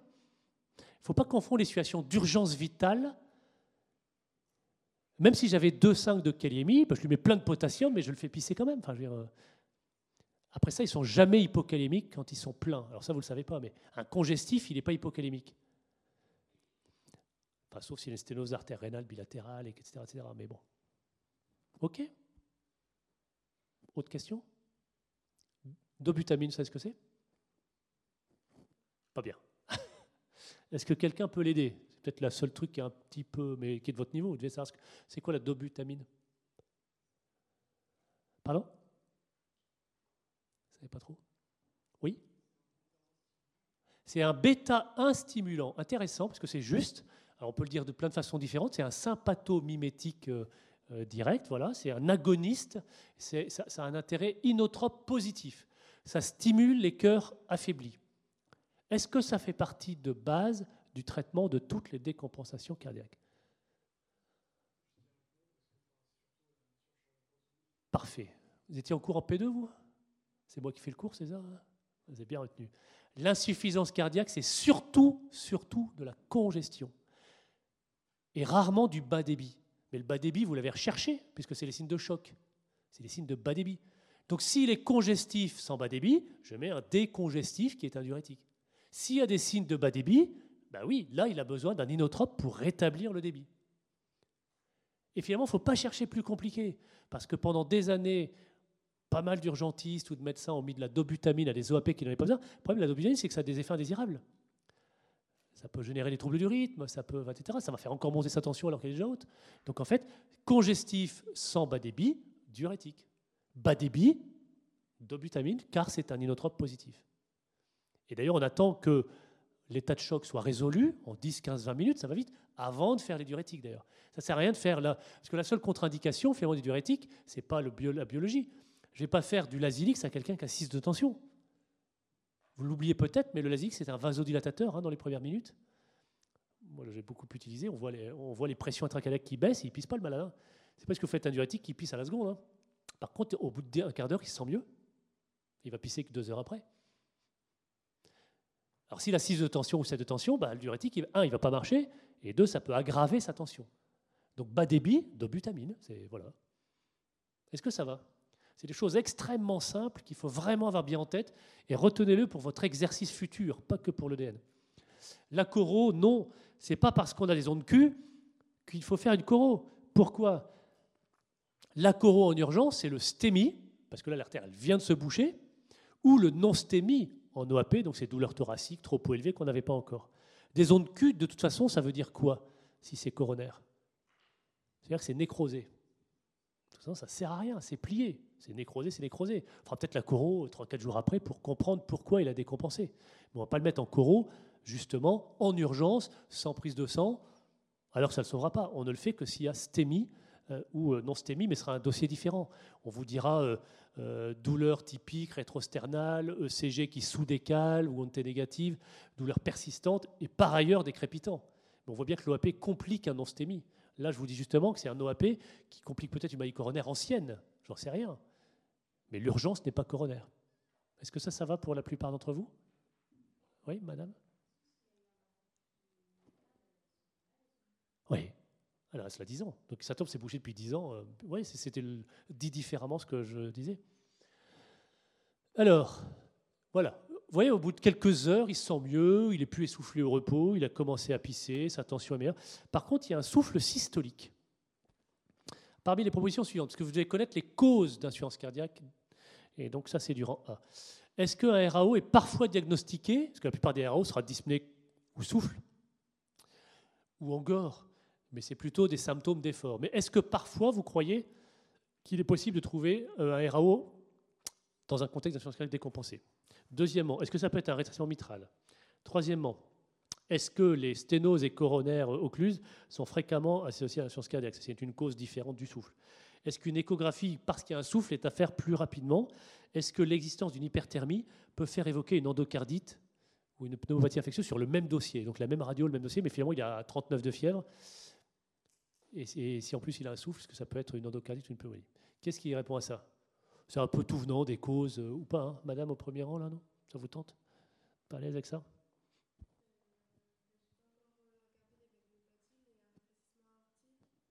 Bon, la question c'est est-ce qu'il est, est-ce qu'un aortique est une cause possible? Ben oui. Je vous demande pas si c'est ça la cause principale à nouveau. Laquelle est exacte Est-ce que c'est parfois diagnostiqué? Ben oui, c'est possible, bien sûr. Est-ce que ça peut être un RM Qui d'ailleurs pas tout à fait votre programme. Le RM, c'est un souffle systolique ou diastolique? Diastolique. Piège. Bon, piège, piège, piège, c'est pas très grave, mais bon, vous pensez à des petites choses comme ça. Non, typiquement, dans le possible, on ne pensera pas au RM. Parce que là, ce n'est pas possible. le souffle systolique n'amène pas de renseignement pour RM. Après ça, un RM, oui, peut donner un OAP, hein, ça vous aviez raison. Mais le souffle n'apporte pas un renseignement supplémentaire. Alors, est-ce que les coronaires sont fréquemment une cause d'insuffisance cardiaque? Bah, Ça, je l'ai un peu dit, euh, oui, c'est possible. Est-ce que quand il y a un souffle en plus, il faut faire une écho plus rapidement? Oui, parce que l'écho va rechercher au-delà de l'atteinte ventriculaire gauche, va rechercher une cause qui, elle, a peut-être besoin d'une correction rapide. S'il y a un souffle, peut-être que la valvulopathie doit être corrigée plus rapidement. E, est-ce que même tableau clinique avec hyperthermie, ça peut être soit une endocardite qui explique le souffle, soit une pneumopathie? Bah oui, c'est la vraie difficulté, et ça, ça tomberait pas d'ailleurs à l'EDL. Le même tableau à 39 de fièvre avec un souffle, bah oui, ça peut être une pneumonie bilatérale, et le souffle est un souffle fonctionnel, parce qu'il y a de l'hyperdébit, ou alors c'est une endocardite qui explique. L'endocardite euh, est expliquée par la température l'infection de la valve, et la valve qui ne marche pas explique l'OAP. C'est très dur cette situation, même en clinique. Parce que parfois il y a un peu les deux. Il y a un OAP surinfecté, une valve, une endocardite, c'est compliqué. Bon voilà, il faut tout retenir, tout était bon. C'est pour passer en revue un peu les étiologies, enfin certaines étiologies, sauf le RM. Alors voilà l'échographie. La valve est normale, donc il n'y a pas de RAO. Le VG est à 75 mm. Bon, les chiffres, ne faut pas passer de chiffres, mais la norme est à 55 mm en diamètre, hein, ça vous donne une idée. Deux, la FEVG, fraction d'éjection ventriculo, c'est à 25%. Donc c'est un indice, on le voit d'ailleurs en P2, hein, pour bien différencier si c'est systolique, diastolique, mais qui en clinique, puisqu'on n'a pas ces courbes pression-volume, c'est FE préservé, FE réduite. Donc là, on est à 25%. Je ne sais pas si vous savez quelle est la FE normale à peu près. 60, parfait. Pas retenir par cœur, mais celui-là, il, est important à dire. On n'est pas fiable à 5% près. C'est pour ça que FE réduite, c'est moins de 50. La norme, c'est 60, on parle de FE réduite à moins de 50. Donc si on est à 50 ou plus, c'est soit strictement normal, soit préservé. C'est pour ça qu'on ne dit pas insuffisance cardiaque FE normal, on dit insuffisance cardiaque FE préservé, à défaut de réduit. Ce n'est pas strictement normal. Mais c'est 60 la, norme. Alors maintenant, c'est l'intérêt de, de, la question. Je vous décris une insuffisance mitrale de grade 2 par, ouvrez les guillemets, dilatation de l'anneau et traction des feuillets valvulaires. Atrium gauche dilaté, veine cave dilatée, c'est-à-dire qu'il est encore un peu congestif. Alors, est-ce que, d'après vous, ici, l'insuffisance cardiaque est secondaire à l'insuffisance mitrale? Est-ce que, d'après vous, puisque j'avais mis l'alcool dans l'énoncé, est-ce que même sur une intoxication modérée mais quotidienne à l'alcool, ça peut donner de l'insuffisance cardiaque? Et ce phénotype, je parle de phénotype, c'est-à-dire FE réduite. Est-ce que d'après vous, certains médicaments anticancéreux ont une toxicité cardiaque? Donc les médicaments du cancer. Donc le même monsieur, s'il a eu un lymphome, une leucémie ou un néo, je ne sais pas quoi, est-ce que ça peut favoriser l'insuffisance cardiaque ou pas? Est-ce que s'il y a des antécédents familiaux, ça peut donner des causes génétiques? Et si on ne trouve pas de cause, on parlera de cardiomyopathie dilatée primitive. Comme ça, avec ces deux diapos, on aura fait le tour des causes que vous devez connaître. Alors, qui est-ce qui me répond à ça? La A, c'est la plus touchy, et vous pouvez répondre. On va voir ce qui ont du flair. Je reviens sur la diapo d'avant. Insuffisance mitrale de grade 2 par dilatation de l'anneau et traction des feuillets valvulaires. Ça fait un peu appel à la classification de Carpentier, qui est euh, impossible à retenir par cœur. Moi, je même moi, je la joue depuis 30 ans, je dois la voir tous les mois pour la retenir. Et elle est laissée en rang B, donc elle est, restée dans votre. ce que je trouve con, mais bon. Alors, est-ce que c'est une assurance mitrale, ici, la cause de son assurance cardiaque Qu'est-ce qui se mouille? Qui n'ai-je pas entendu du tout, du tout, du tout? Monsieur, là aussi, au milieu, ouais, avec votre suite gris, ouais. Bleu? Noir? Ça va, noir. ce qui compte, c'est que ce soit vous. Ok, alors vous en pensez quoi? Est-ce que vous avez des idées? Ah, intéressant. Pourquoi vous dites ça? Bah oui, je donne les mots-clés en fait. C'est pas si dur. L'insuffisance mitrale et l'insuffisance cardiaque sont très liées, mais dans les deux sens. L'insuffisance mitrale organique, primaire, sévère, peut à terme donner de l'insuffisance cardiaque. Oui. Mais on sait aussi que l'insuffisance cardiaque évoluée peut donner de l'insuffisance mitrale. Et à ce moment-là, on dit insuffisance secondaire. Comment on s'y retrouve? Bah, D'une part, la sévérité des, valves, en général, il y a parfois des grades. 1, 2, 3, 4. Donc une insuffisance mitrale sévère, c'est déjà grade 3 ou 4. Un 2, c'est pas très sévère. Donc comment une IM pas très sévère abîmerait le muscle Deuxièmement, pour vous aider, comme il l'a dit, on vous décrit une dilatation de l'anneau, mais donc la dilatation de l'anneau, c'est ventriculaire ça.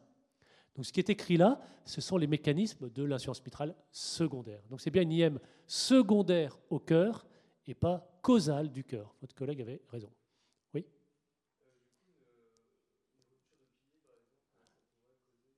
Alors, la rupture de pilier peut donner un OAP, c'est-à-dire brutalement, par suite, parce qu'en général, les ruptures de pilier, ce n'est pas chronique. Hein. C'est en une seconde, le pilier se déchire et la valve ne marche pas. Donc ça donne des OAP brutaux. Oui, c'est une fuite primaire. Et en général, le ventricule gauche, d'ailleurs, il reste encore il est longtemps préservé. Et rupture de pilier, c'est uniquement post-infarctus. Parce que c'est du muscle, le pilier. Il ne faut pas confondre avec la rupture de cordage. C'est deux choses différentes. Donc si vous êtes rupture de pilier, il y aura toujours, en examen en tout cas, un contexte post-infarctus. Infarctus, traité, plutôt inférieur ou latéral, va bien. Cinq jours après, OAP brutal, gros souffle systolique, vous êtes en post-infarctus, étiologie, rupture de pilier, chirurgie.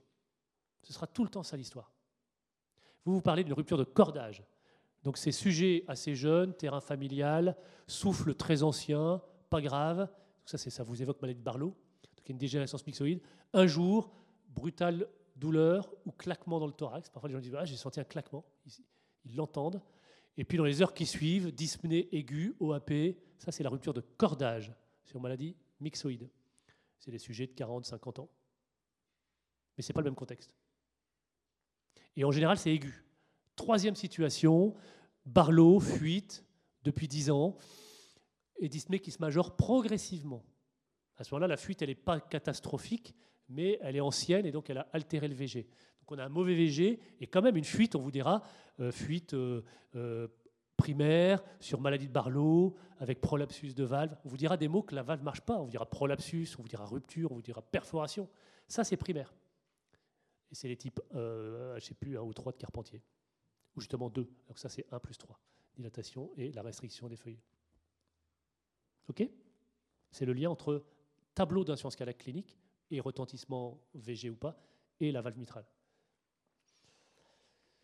Alors oui, l'alcool, c'est pas très connu. L'alcool ne donne pas que des cirrhoses. D'ailleurs, ce pas les mêmes personnes. Il ne faut pas boire autant, parce qu'à nouveau, c'est une prédisposition sans doute, peut-être génétique, peut-être autre chose, mais il y a une prédisposition du myocarde à faire de l'insuffisance cardiaque de type dilaté FE réduite. En insuffisance cardiaque, on parle de phénotype, comme une tumeur. Vous avez appris tumeur bénigne, tumeur maligne. Dans l'insuffisance cardiaque, on est d'emblée en phénotype.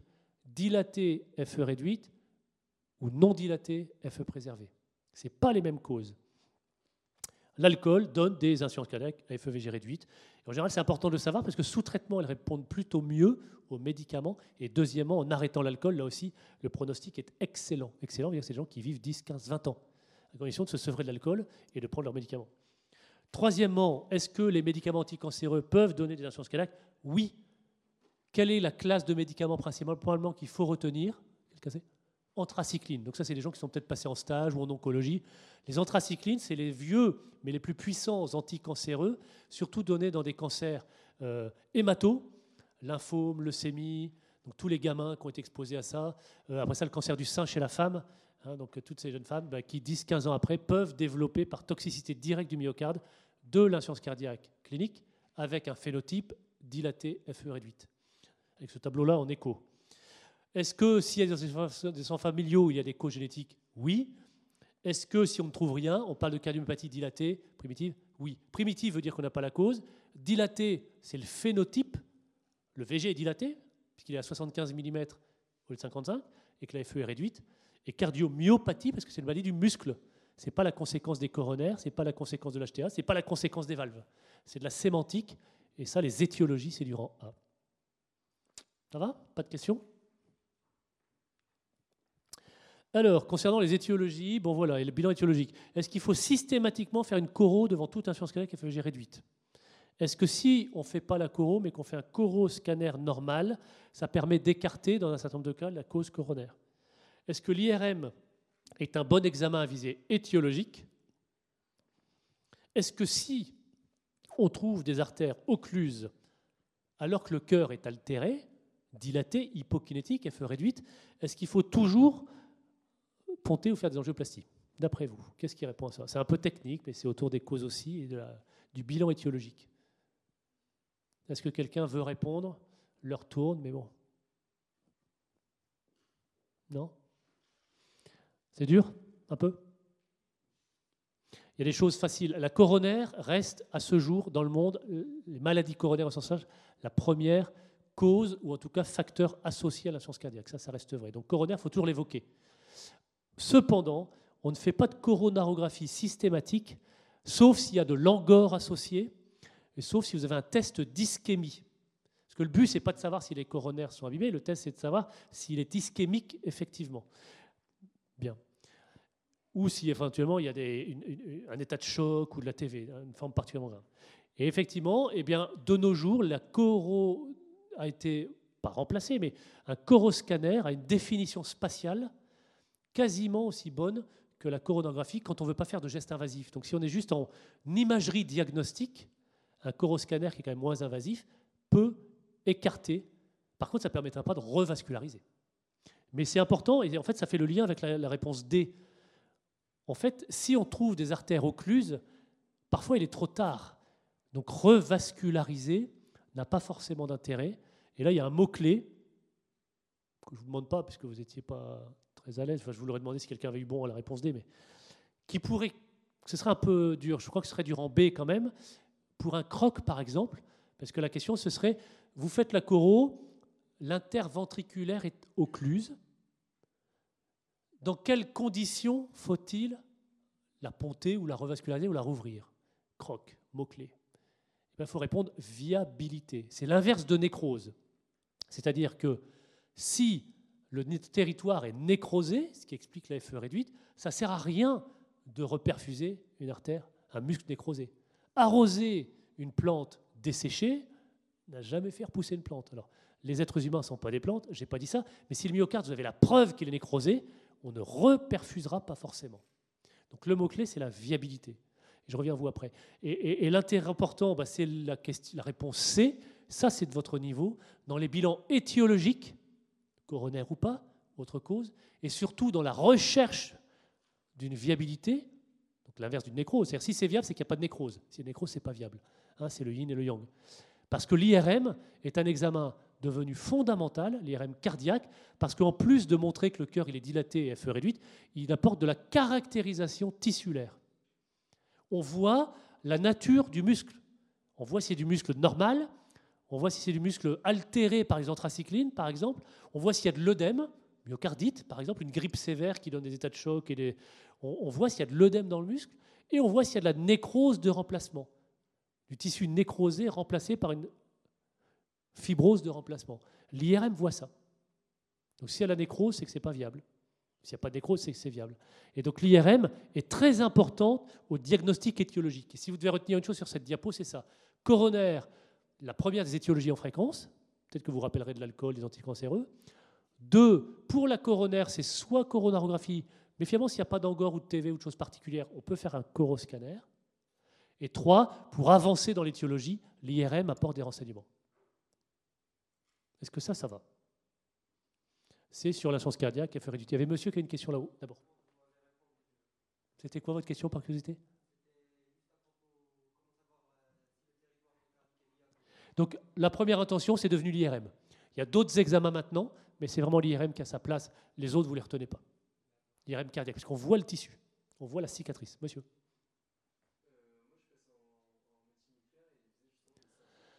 Voilà, c'est l'autre examen, mais qui. Euh, je, sors du discours, quel est l'avantage ou l'intérêt de l'un et de l'autre La scintigraphie est aussi un bon examen de viabilité et de recherche d'ischémie. Vous avez raison. Maintenant, si vous voulez, voilà, on fait jamais les deux, on fait l'un ou l'autre selon les, bon, la disponibilité, la claustrophobie, etc. Les nucléaristes vont proposer plutôt la médecine nucléaire, puisque c'est leur outil de travail. Question, non, ça va? Alors voilà, on avance quand même. Hein. Donc lui, on va dire, finalement, c'était peut-être l'alcool. Les coronaires ne posent pas de soucis. Il va mieux au niveau symptomatique, grâce à l'oxygène et diurétique. Il est plus congestif. Il marche dans le service, euh, ça va puis souffler. Mais il a quand même une insuffisance cardiaque AVG dilatée, FE réduite. Quel est le traitement de fond maintenant?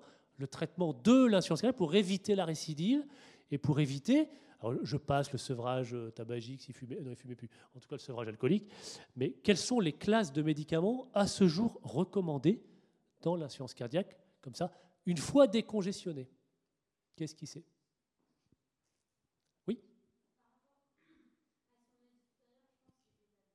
Alors voilà, c'est bien, ça c'est du bon sens. Celui qui le met en phase aiguë, il va en tôle. Celui qui ne met pas alors qu'il va sortir, il va en tôle aussi. Le premier, il le tue. Le deuxième, il ne le tue pas immédiatement. enfin, c'est comme ne pas faire de chimio à un cancer métastasé. Vous avez mal, vous avez une métastase, bon, je vous mets un peu de dafalgan, rentrez chez vous, un peu de morphine, rentrez chez vous. Enfin, c'est aussi le, le traitement, l'un des traitements les plus efficaces, les plus pertinents. Donc oui, bêta-bloquant. Alors pour votre information, on ne le met pas d'emblée à forte dose, parce qu'il faut vérifier qu'elle est tolérée, cette dose. Donc jamais en décompensation, et puis on va y aller progressivement en montant un peu à la fois la dose. Ça, c'est pas sur les pots. Donc ça, ça va. Le A, c'est vrai ou c'est faux?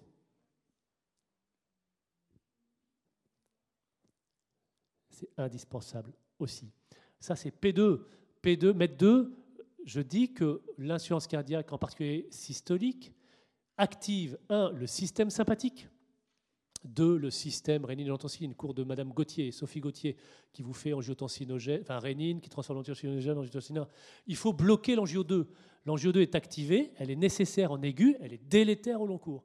Donc on bloque l'angio 2, soit un IEC, soit un bloqueur des récepteurs de l'angio-2, ARA2, soit le nouveau médicament qui associe valsartan, qui est quand même un bloqueur de 2, et un inhibiteur de néprilysine, ça c'est dur, qui va potentialiser le BNP. Parce que c'est le troisième système activé, mais qui lui est bénéfique.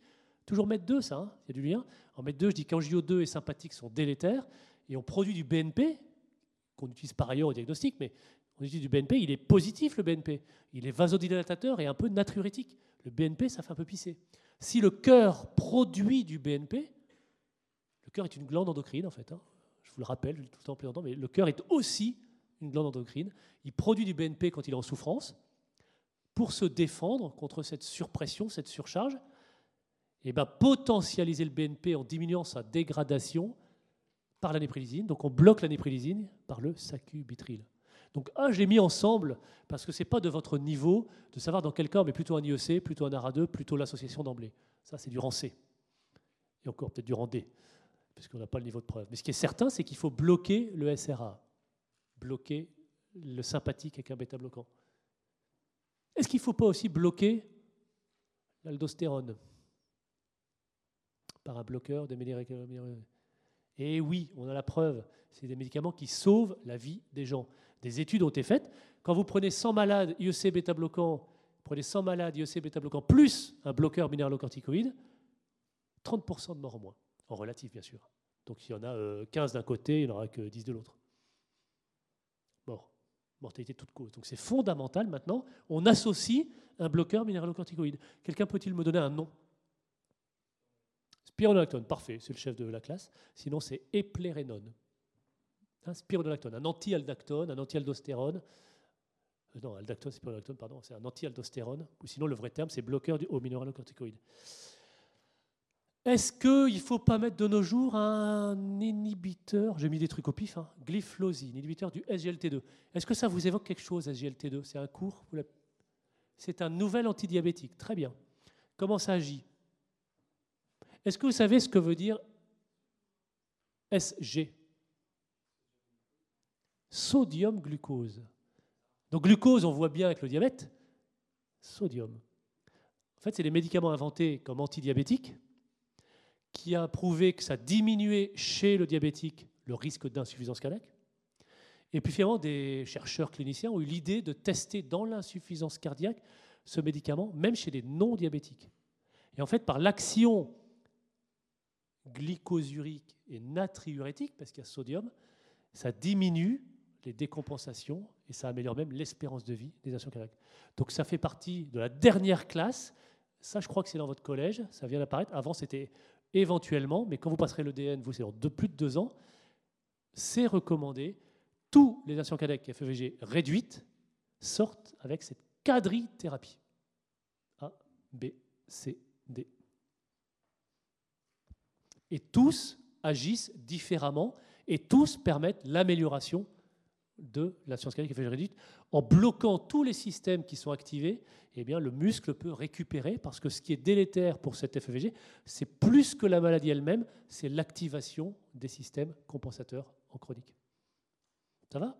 Ça, il faut vous mettre ça dans la tête. Hein. Je le dis déjà en P2, mais là, je le dis vraiment parce qu'on ne le dira plus avant l'EDN.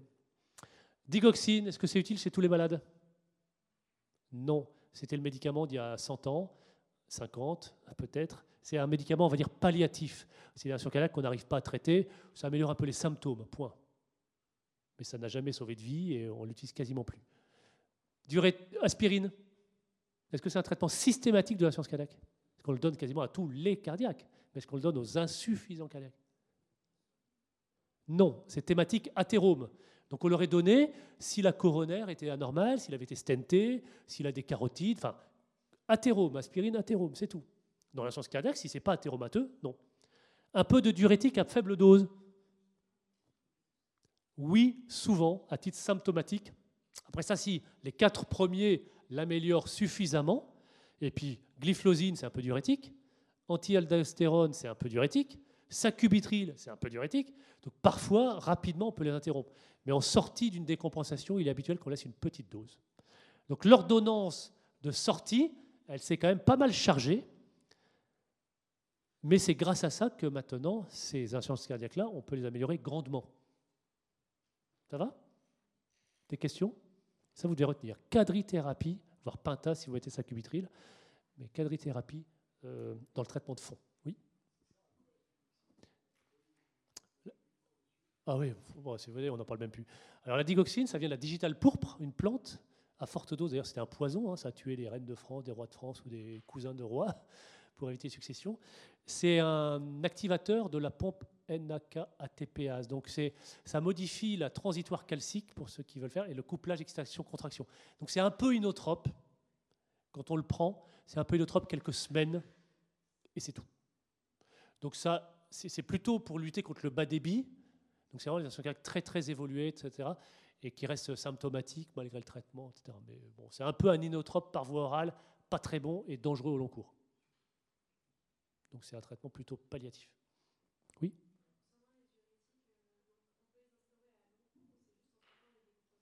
Non, on, peut les instaurer au long cours, mais quand on voit un nation canaque, ça fait partie de maladie chronique qu'il faut revoir au début toutes les semaines. Je ne vous l'ai pas dit là, mais ces gens-là sont à revoir toutes les semaines, parce que comme on met quatre médicaments, on ne peut pas tout mettre à pleine dose.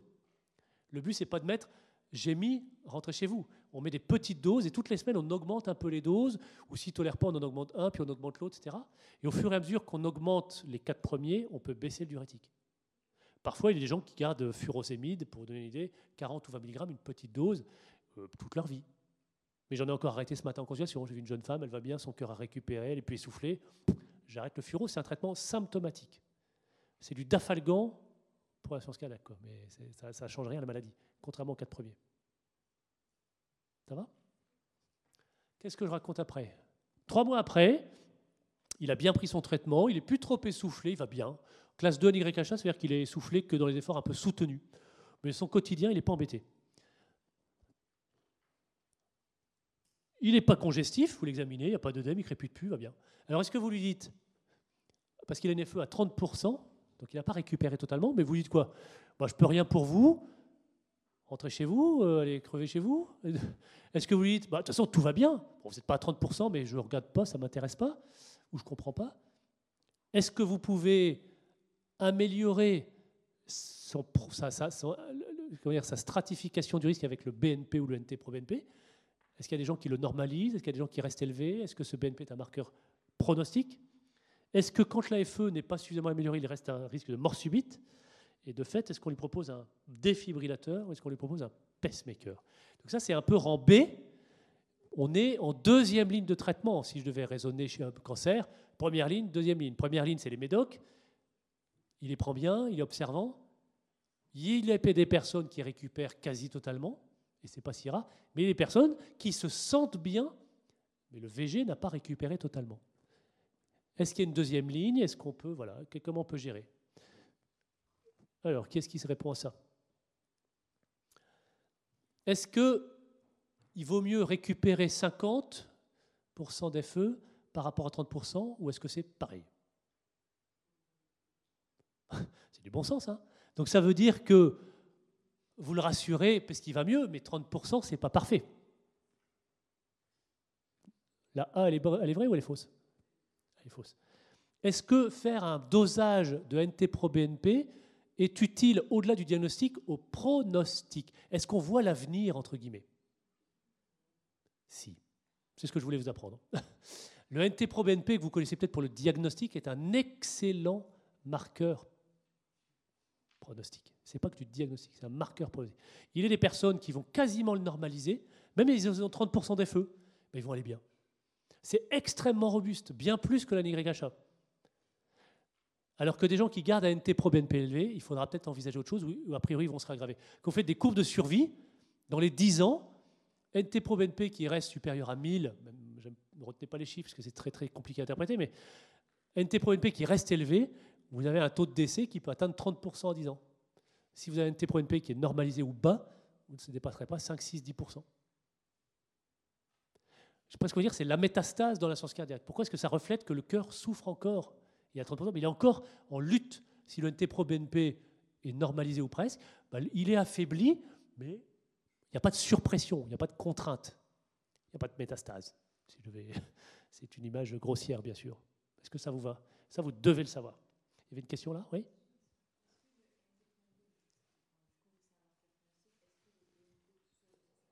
Alors oui, la seule chose, c'est que ça, je, le disais avant, je ne le dis plus, parce que connaître les différences, c'est compliqué. On le dit en P2 quand même. Le BNP, c'est la molécule active, qui a l'inconvénient d'avoir une demi-vie très courte, donc le dosage est très fluctuant. Le NT-proBNP, il est plus stable dans le temps. Donc le NT-proBNP est plus utilisé en routine maintenant, mais il reflète la même chose. Le NT-proBNP, il n'est pas actif, Et comme il est plus stable, il y a un autre inconvénient, c'est qu'il est beaucoup plus dépendant de la fonction rénale et qui monte avec l'âge. Avec l'âge, le NT-pro monte plus que le BNP. Mais il reflète la même chose. En, croc, par exemple, croc, quel est le marqueur biologique pronostic Croc, vous mettez BNP, vous mettez pro-BNP, ce sera bon. Il n'y a aucune différence en termes de diagnostic ou de pronostic. Ça va? Oui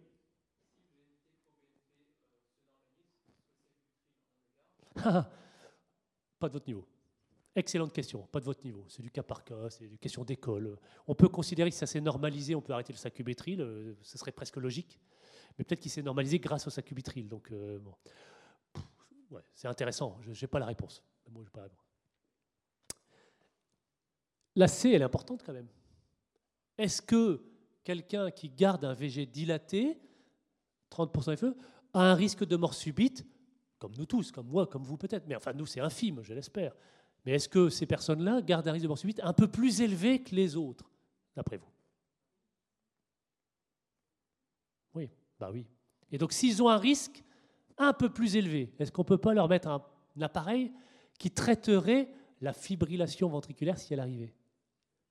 Comment ça s'appelle? Un défibrillateur, c'est D. Donc C et D sont intimement liés ce serait insupportable de dire aux gens Bon, vous avez un risque de mort subite, mais bon, je peux rien pour vous. Rentrez chez vous, puis euh, faites attention avant. En plus, il est imprévisible. Le risque de mort subite, il est indépendant de la NYHA, il est indépendant de l'essoufflement et de la gravité pompe. L'activité électrique n'est pas liée à l'activité pompe. J'ai envie de dire, moins ils sont essoufflés, plus ils sont à risque rythmique. Et donc, comme un défibrillateur existe, il faut les proposer. Le seuil, c'est 35% d'FE ça fait un autre chiffre, je suis désolé, mais retenez juste que si la chance cardiaque reste à FE réduite, c'est une indication théorique de DEF. La question E est passée en rang C, donc je ne vous la pose pas, je vous donne la correction. Dans quel cas on met un resynchronisateur C'est aussi une deuxième ligne de traitement, c'est après les médicaments. Donc ça, c'est pour améliorer la pompe cardiaque, mais quand il y a un bloc de branche gauche que monsieur n'avait pas. Alors quand on met un appareil, bah, par chance, il y en a qui font EDEF et pacemaker resynchronisation. Donc on ne met pas deux appareils de chaque côté. C'est un même boîtier qui est capable, avec une troisième sonde, de faire les deux. On peut mettre que un PES, on peut mettre que un DEF, on peut mettre un appareil qui fait les deux. Mais DEF, c'est sur la FE moins de 35, PES, c'est moins de 35, et bloc gauche pour la resynchronisation. L'un, c'est pour traiter le trouble du l'autre, c'est pour améliorer l'éjection quand les médicaments n'ont pas suffi. Et ça, c'est en deuxième ligne de traitement. Quelle est la troisième ligne de traitement? Parce que je vais passer un peu la suite pour, aller au dernier dossier qui a pas des Troisième ligne de traitement, quand malgré médicaments bien pris, observant, malgré resynchro s'il y a besoin, malgré DEF, la transplantation. Alors qu'on ne propose pas à tout le monde. Vous pouvez peut-être retenir aussi assistance cardiaque mécanique. C'est un peu touchy. C'est les cœurs artificiels qui se développent. On voit un peu Carmat à la télé, là, ce cœur mécanique. C'est de la recherche, mais bon, ça va arriver quand même. Mais c'est la thématique de la transplantation, c'est-à-dire qu'on remplace le cœur. L'ECMO, c'est du temporaire, c'est 8 jours. Donc c'est en attente de. Des gens qui arrivent catastrophiques et c'est en attente d'une solution. Mais l'ECMO, c'est 8, 10, 15 jours. On ne vit pas avec une ECMO. Alors qu'il existe des machines qui permettent de rentrer à la maison et de vivre 2, 3, 4, 5, 10 ans. Ça existe, ce n'est pas de la science-fiction. Donc le dossier après, il faisait un choc cardiogénique, c'est-à-dire que c'était toujours le même monsieur, malgré le traitement, mais tout ça, il revient en choc cardiogénique. Donc on avait déjà vu euh, le dossier. Les facteurs qui font décompenser, vous les connaissez, ils sont listés là. C'est le passage en FA, l'arrêt d'un médicament, le mauvais régime du sel, la diminution des diurétiques, un traitement par AINS ou effervescent. Là, c'est un petit piège, je vous l'ai mis là. Effervescent parce que c'est du sel. Tous les comprimés effervescents, c'est du sel dans l'eau. Alors, un cachet fait rien, mais quelqu'un qui prend 8 jours de faire algo effervescent trois fois par jour parce qu'il a mal quelque part, et l'automédication chez les personnes sur le c'est pas rare, ils ont mal dans le dos, ils ont mal aux genoux, ils ont bon, eh bien le sel peut faire décompenser. De même, les INS empêchent l'action de l'IEC ou aggravent le rein avec les IEC. Donc méfiance sur l'automédication des insuffisants cardiaques. Ils ont quatre médicaments plus un diurétique. S'ils prennent un INS, s'ils prennent des trucs, c'est vite des catastrophes. C'était ça le message de ma proposition E. Mais tout ça était bon. Oui Ça dépend de la cause. Si c'est un infarctus, les gens vont mieux, on améliore la survie, mais le muscle ne récupère pas totalement, puisqu'il y a la nécrose. A l'inverse, si je prends une situation qui répond bien, pas d'infarctus, donc viable partout, si je résume, s'il n'y a pas d'infarctus, alcoolique, qui est un facteur favorisant, dans les trois quarts des cas, ils vont récupérer un cœur normal. Plus de trois quarts. Mais donc ça dépend. Pour ça que je ne peux pas vous faire de situation générale et qu'on on, chevauche un peu avec les causes. Pour ça que le NT-proBNP peut aider. Mais voilà, ça dépend beaucoup de la cause 60. Mais on peut aller jusqu'à oui, un alcoolique qui arrête de boire, qui pense traitement. Il y a plus de trois quarts des cas, il normalise son VG. Totalement. Et il va vivre 20 ans. Alors quand on vous dit que la science cardiaque, c'est comme un cancer et qu'il y a beaucoup de morts, c'est trop général. Ça va? Et c'est pour ça que je vous amène des petits enseignements étiologiques ou NT-proBNP qui aident à la stratification. Quelqu'un qui va normaliser son NT-proBNP va vivre vraiment très longtemps. Quelqu'un qui ne normalise pas, même s'il a mis en son VG, il va peut-être redécompenser 2, 3, 4 ans après. Donc lui, il a décompensé, c'est un choc, ça c'est les facteurs favorisants. Et je vous demande justement que, voilà, quel est le traitement de troisième ligne, c'est la greffe. Allez, euh, dernier dossier, puisqu'il nous reste 20, 18 minutes, ça va? Pas de questions? Ouais.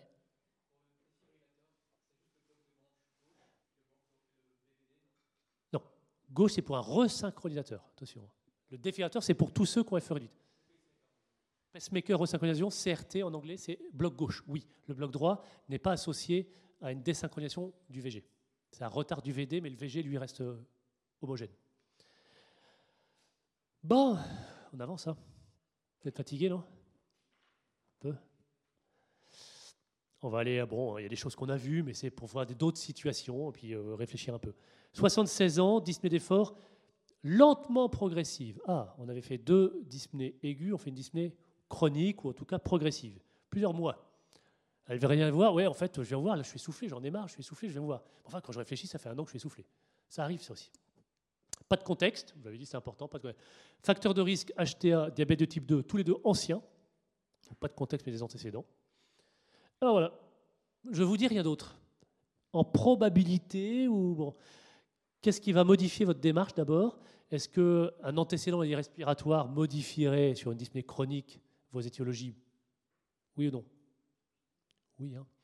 Est-ce que changer de médecin traitant, c'est un distracteur débile? Est-ce que quand on change de médecin, on change les maladies? Non heureusement. En revanche, vous seriez surpris, souvent, eh ben oui, et ça c'est humain, un médecin remplaçant, un médecin plus jeune, va avoir un œil plus attentif, plus va creuser. Euh, même moi, je vois des gens, je les vois depuis 15 ans, ils vont plutôt pas mal. Et puis un plus jeune collègue, ouais, mais regarde quand même, son LDL, il n'est pas parfait. Bon, bah, c'est la nature, c'est l'inertie, il faut lutter contre ça. Bon, enfin, c'est un gag parce qu'effectivement, changer de paternité ne change pas la maladie.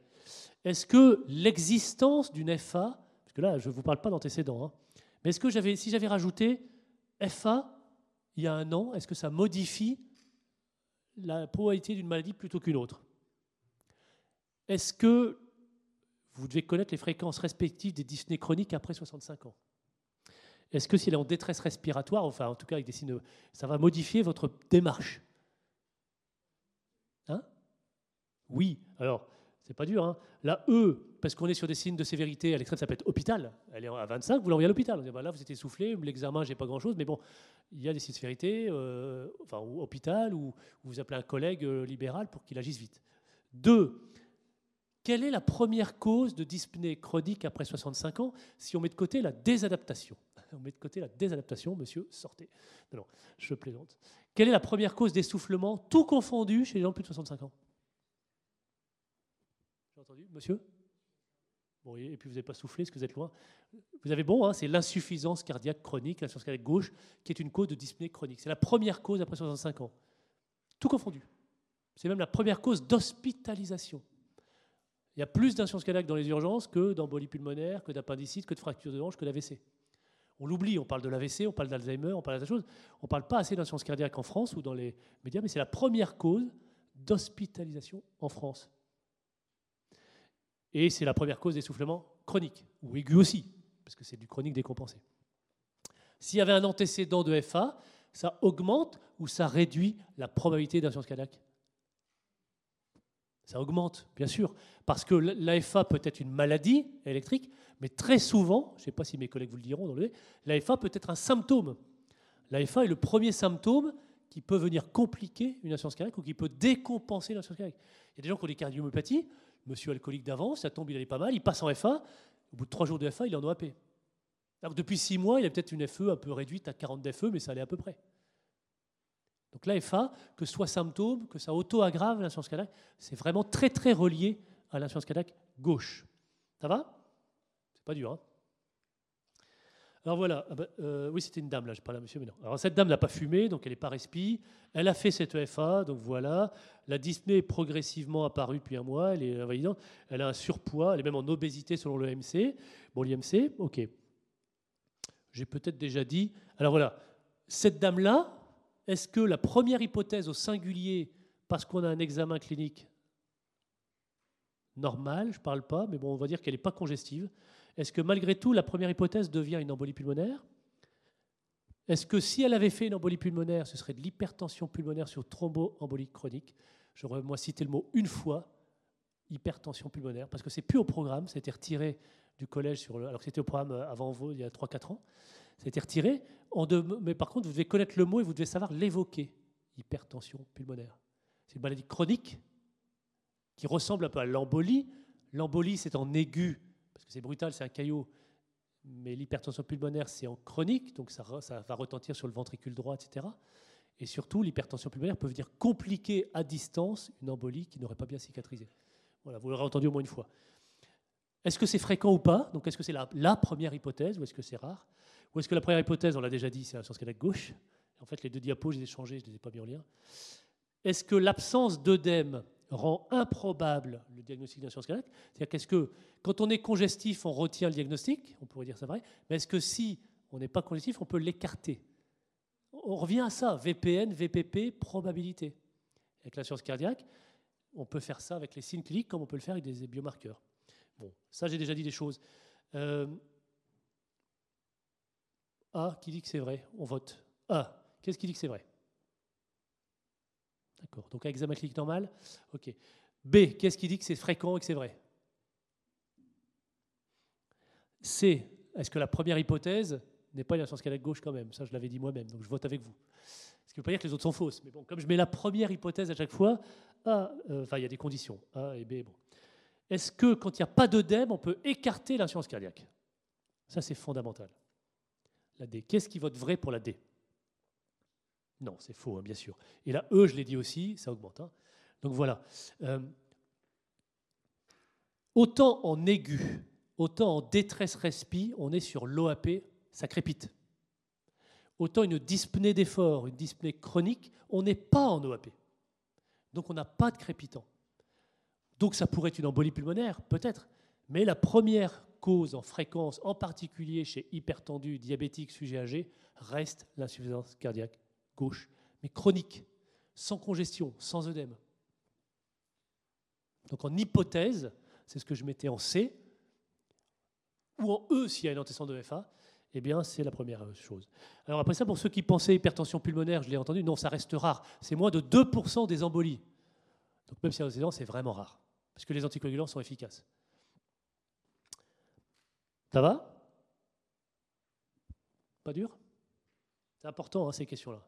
Alors de nouveau, la stratégie diagnostique, on est dans la dyspnée chronique, examen clinique normal.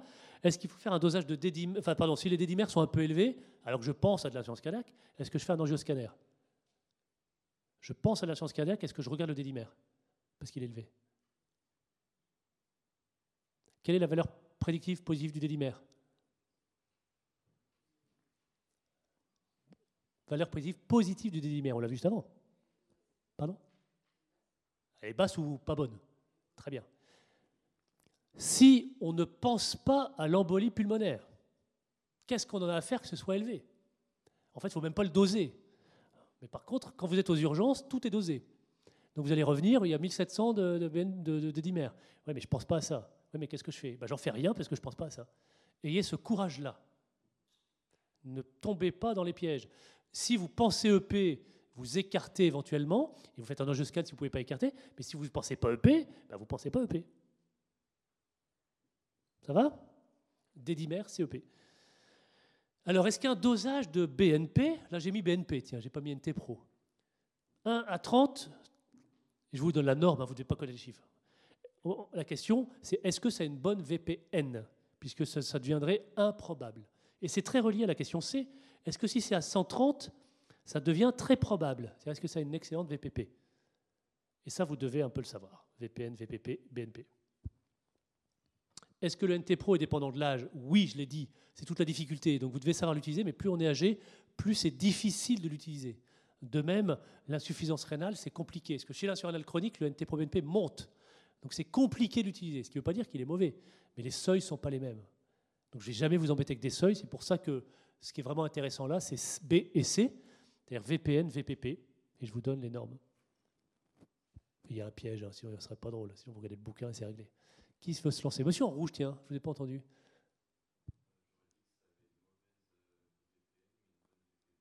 D'accord. Intuitif ou vous l'avez lu quand même euh?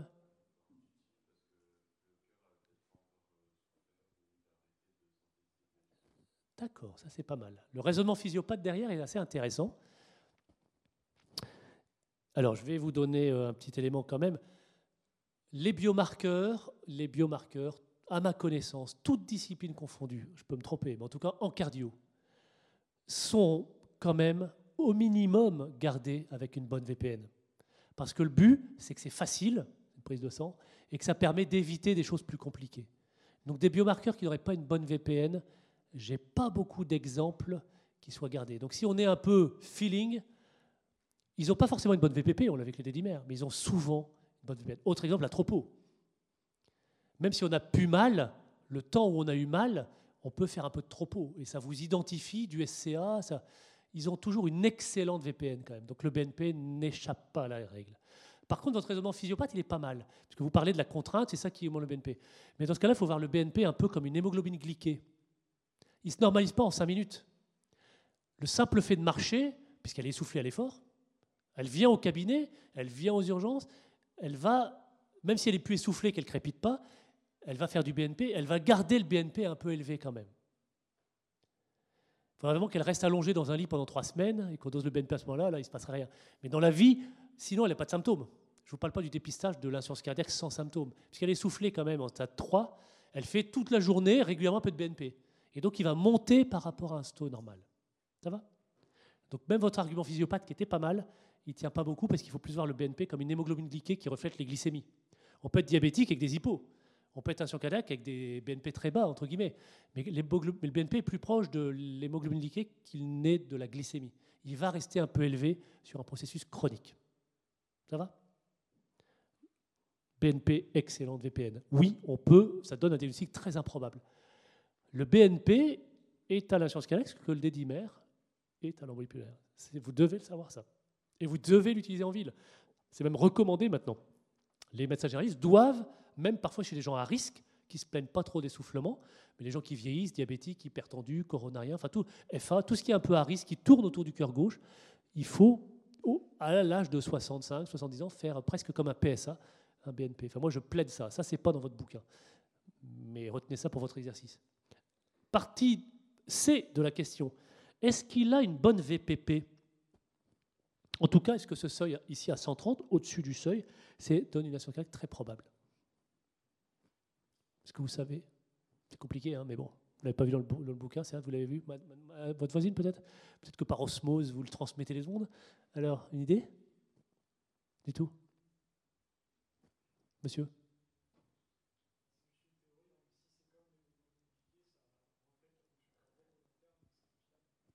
C'est pas mal, par déduction. Alors retenez, oui, ça a une bonne VPP, mais la proposition ici, elle est fausse. Ça ne tomberait pas comme ça, on est là. Parce qu'en fait, la bonne VPP, elle est sur un autre seuil. Donc il faut un taux très élevé. C'est ça la différence. Donc ici, la proposition B, elle est fausse, parce que 130, on est trop près de la norme. C'est pas si précis que ça. Et ça monte un peu avec l'âge, l'assurance rénale, etc. Donc c'est une bonne VPP, mais pour un autre seuil. Ça va pour la diapo, les corrections là? Et je vous montre un peu. Vous trouverez ça sur l'HAS 2012. Hein. Donc dites pas à Monsieur Truffert ou au doyen, ouais, l'emblanc il nous embête et les trucs, ouais, c'est les derniers recours. Non, non. Ça a 12 ans, ça. Hein. Donc c'est pas récent. Et ça vous montre que vous ne pouvez pas retenir les seuils. Jamais on vous les demandera. Parce que les seuils, donc de 20 PN, ils sont à gauche, moins de 100, moins de 300 pour le NT Pro, ça c'est assez fiable. Et encore, c'est face à des symptômes. Quand on va être en dépistage, je l'ai mis ici en rouge. En dépistage, c'est-à-dire qu'il n'y a pas d'essoufflement, c'est 35 et 125, donc c'est vraiment très très bas. Et par contre, pour les seuils VPP, les seuils de probabilité, vous voyez, c'est à droite. Alors le BNP, c'est plus de 400. regardez le NT Pro, c'est entre 450 et 1800. Vous avez vu la, gamme de la largeur? Et c'est pour ça, je vous ai dit, ça monte avec l'âge et ça monte avec l'insuffisance rénale. Donc si vous me dites, ouais, allô, monsieur Lamblin, j'ai un NT Pro BNP, il à 600. J'en sais rien, moi, il a quel âge, etc. Si vous me dites, oui, c'est quelqu'un de 20 ans qui a 600 et pas d'insuffisance rénale, je, m'embête. Si vous me dites, oui, il a 85 ans, il a une clairance un peu altérée, je dis, oui, bah, c'est normal pour lui. Donc ça, vous ne pouvez pas le retenir, bien sûr. Mais sachez juste que quand vous avez une dyspnée chronique, pas de signe de congestion, eh ben, il faut doser le NT-Pro et vous irez voir sur un site internet comment l'interpréter. Sur un smartphone, c'est disponible partout, ça. Ça va Et ça a une bonne VPP si on est très élevé voyez, c'est plus de 1800. Et les gens très graves, puisque j'ai parlé de pronostic, j'ai vu encore à l'hôpital il n'y a pas très longtemps des gens à 20 000 de NT Pro. Parce qu'ils sont et vieux, et insuffisants rénaux, et insuffisants cardiaque, et sévères. Ils montent à 20 ou 30 000 de NT Pro quand il y en a qui sont à peine à, moins de 400. On ne peut pas retenir ces chiffres-là. Mais donc, bonne VPN, oui. Bonne VPP sur un autre seuil, si c'est très élevé. Retenez ça. Bonne VPP, 6 seuils très élevés. Ça va? Alors, elle, elle n'a pas de surcharge hydrosodée. Le NT Pro, il est à 1900. Est-ce qu'on fait une radiographie de thorax de face? Oui, ça fait partie du bilan d'insuffisance cardiaque. Est-ce qu'on fait un ECG devant la découverte d'une insuffisance cardiaque? Est-ce qu'on fait un ECG systématique? Oui, hein, ça fait partie du bilan. Est-ce qu'on demande un test d'effort systématique parce qu'elle essouffle à l'effort hein À quoi ça sert un test d'effort dans vos cours Dans quelle page du cours c'est écrit Engor d'effort j'ai une douleur, je vais voir si c'est de l'ischémie, je vais voir si ça sous-décale à l'effort. C'est Angor. Et il y a des choses simples. Donc, insuffisance cardiaque, ce serait pour rechercher une cause ischémique à son insuffisance cardiaque. Mais est-ce que c'est systématique devant toute insuffisance cardiaque? Non. Est-ce qu'il faut une échocardiographie? Oui. À quoi elle sert, entre autres? Pardon? Bien sûr. Je vous demande même peu de chiffres. Mais je vous ai dit, vous avez une tumeur, on craint que ce soit un cancer ou une tumeur bénigne. OK? L'insuffisance cardiaque, c'est très différent, FE réduite, FE préservée, en termes d'étiologie, peut-être même de pronostic, peut-être même de traitement. Donc il faut faire une écho, puis en plus on recherchera une cause.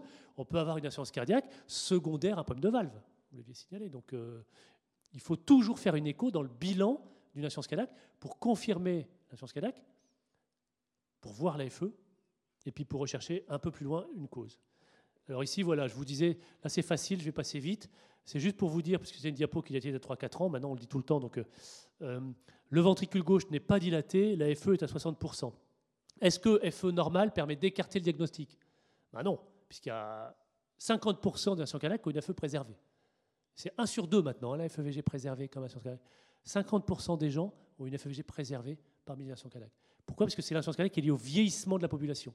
Le vieillissement, ça fatigue pas le cœur, ça le rigidifie, ça le durcit. C'est diastolique, le vieillissement. Donc ici, il manque des éléments, euh, je le mets tout de suite en correction, hein, pour, pour affirmer l'insuffisance cardiaque, parce que sur une écho, il ne faut pas se contenter de la FE, il faut regarder s'il y a des signes de diastole pathologique. Et parmi les signes, c'est la dilatation de l'oreillette gauche, la question C. C'est des petits éléments, des petits tuyaux sur l'écho.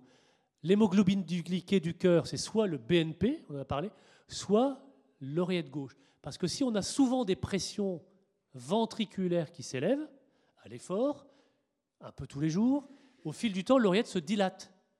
Et c'est parce qu'elle se dilate qu'elle passe en fibrillation atriale. Mais ça, quand l'oreillette gauche s'est dilatée, elle ne retrouve pas sa taille, hein, elle n'est pas élastique non plus. Hein, elle ne se dilate pas que à l'effort. Elle va se dilater du fait de la contrainte ventriculaire. Donc même si ça ne sort pas de cet amphi, L'oreillette gauche, c'est un peu la vraie hémoglobine glyquée du ventricule.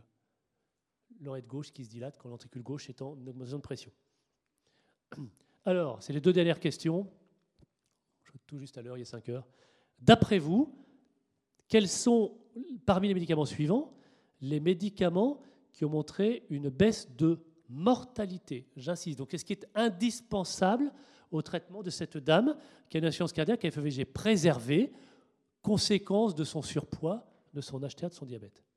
Quels sont les médicaments qui améliorent la survie, comme on l'a vu tout à l'heure? Pardon? Alors, bêta-bloquant, Ouais, vous passez par le E direct. Alors la réponse A, est-ce que ça sauve des vies?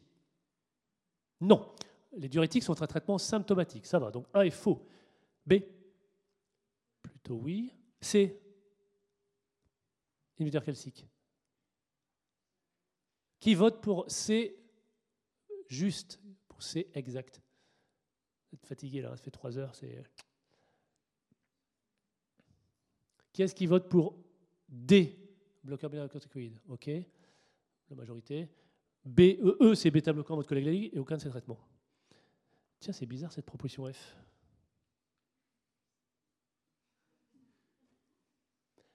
Quand je dis que l'AFE c'est important, c'est vraiment important. Aucun de ces traitements n'améliore la survie. J'ai bien dit la survie. Je n'ai pas dit qu'il fallait pas les mettre, hein, parce que c'est quand même des hypertendus. Puis ça peut améliorer un peu la dyspnée. Mais ce qui est très différent avec l'AFE réduite, c'est le contraste. D'un côté, s'il ne tolère pas, tant pis. Je dis, mais si, on va monter les doses, on va y aller doucement, il faut le garder. C'est des médicaments qui vraiment vont faire récupérer le cœur.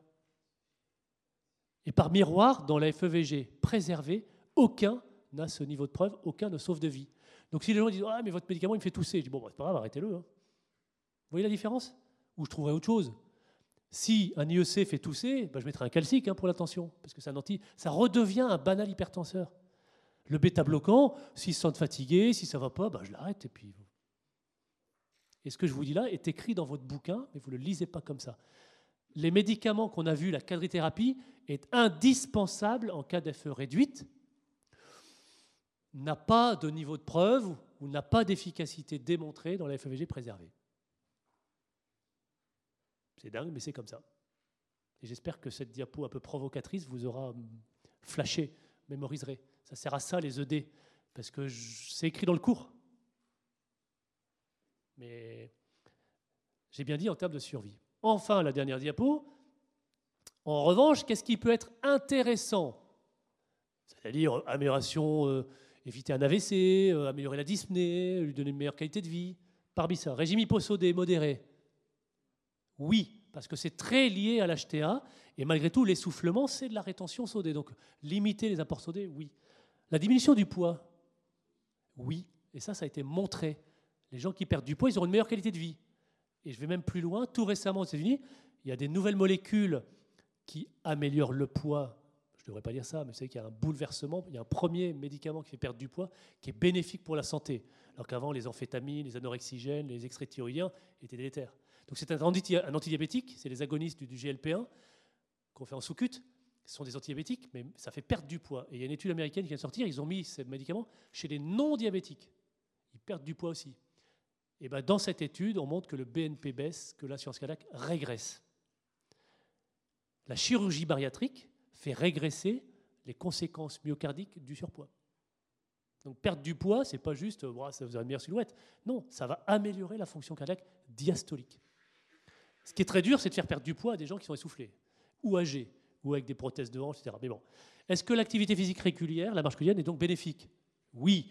Et en fait, ça, c'est pour vous dire que dans tous ces tableaux d'assurance cardiaque, on vous le dira peut-être, s'il y a écrit éducation thérapeutique, réadaptation cardiovasculaire, sa proposition D, c'est toujours bénéfique, ne l'oubliez pas. Toujours bénéfique. E, oui, c'est utile, ça évite quand même l'essoufflement et les œdèmes. Des IEC, des ARA2, ça peut être utile s'ils sont hyper tendus. Inhibiteur calcique, oui, pour traiter l'HTA. Et la fameuse glyphlosine, tiens, l'autre antidiabétique.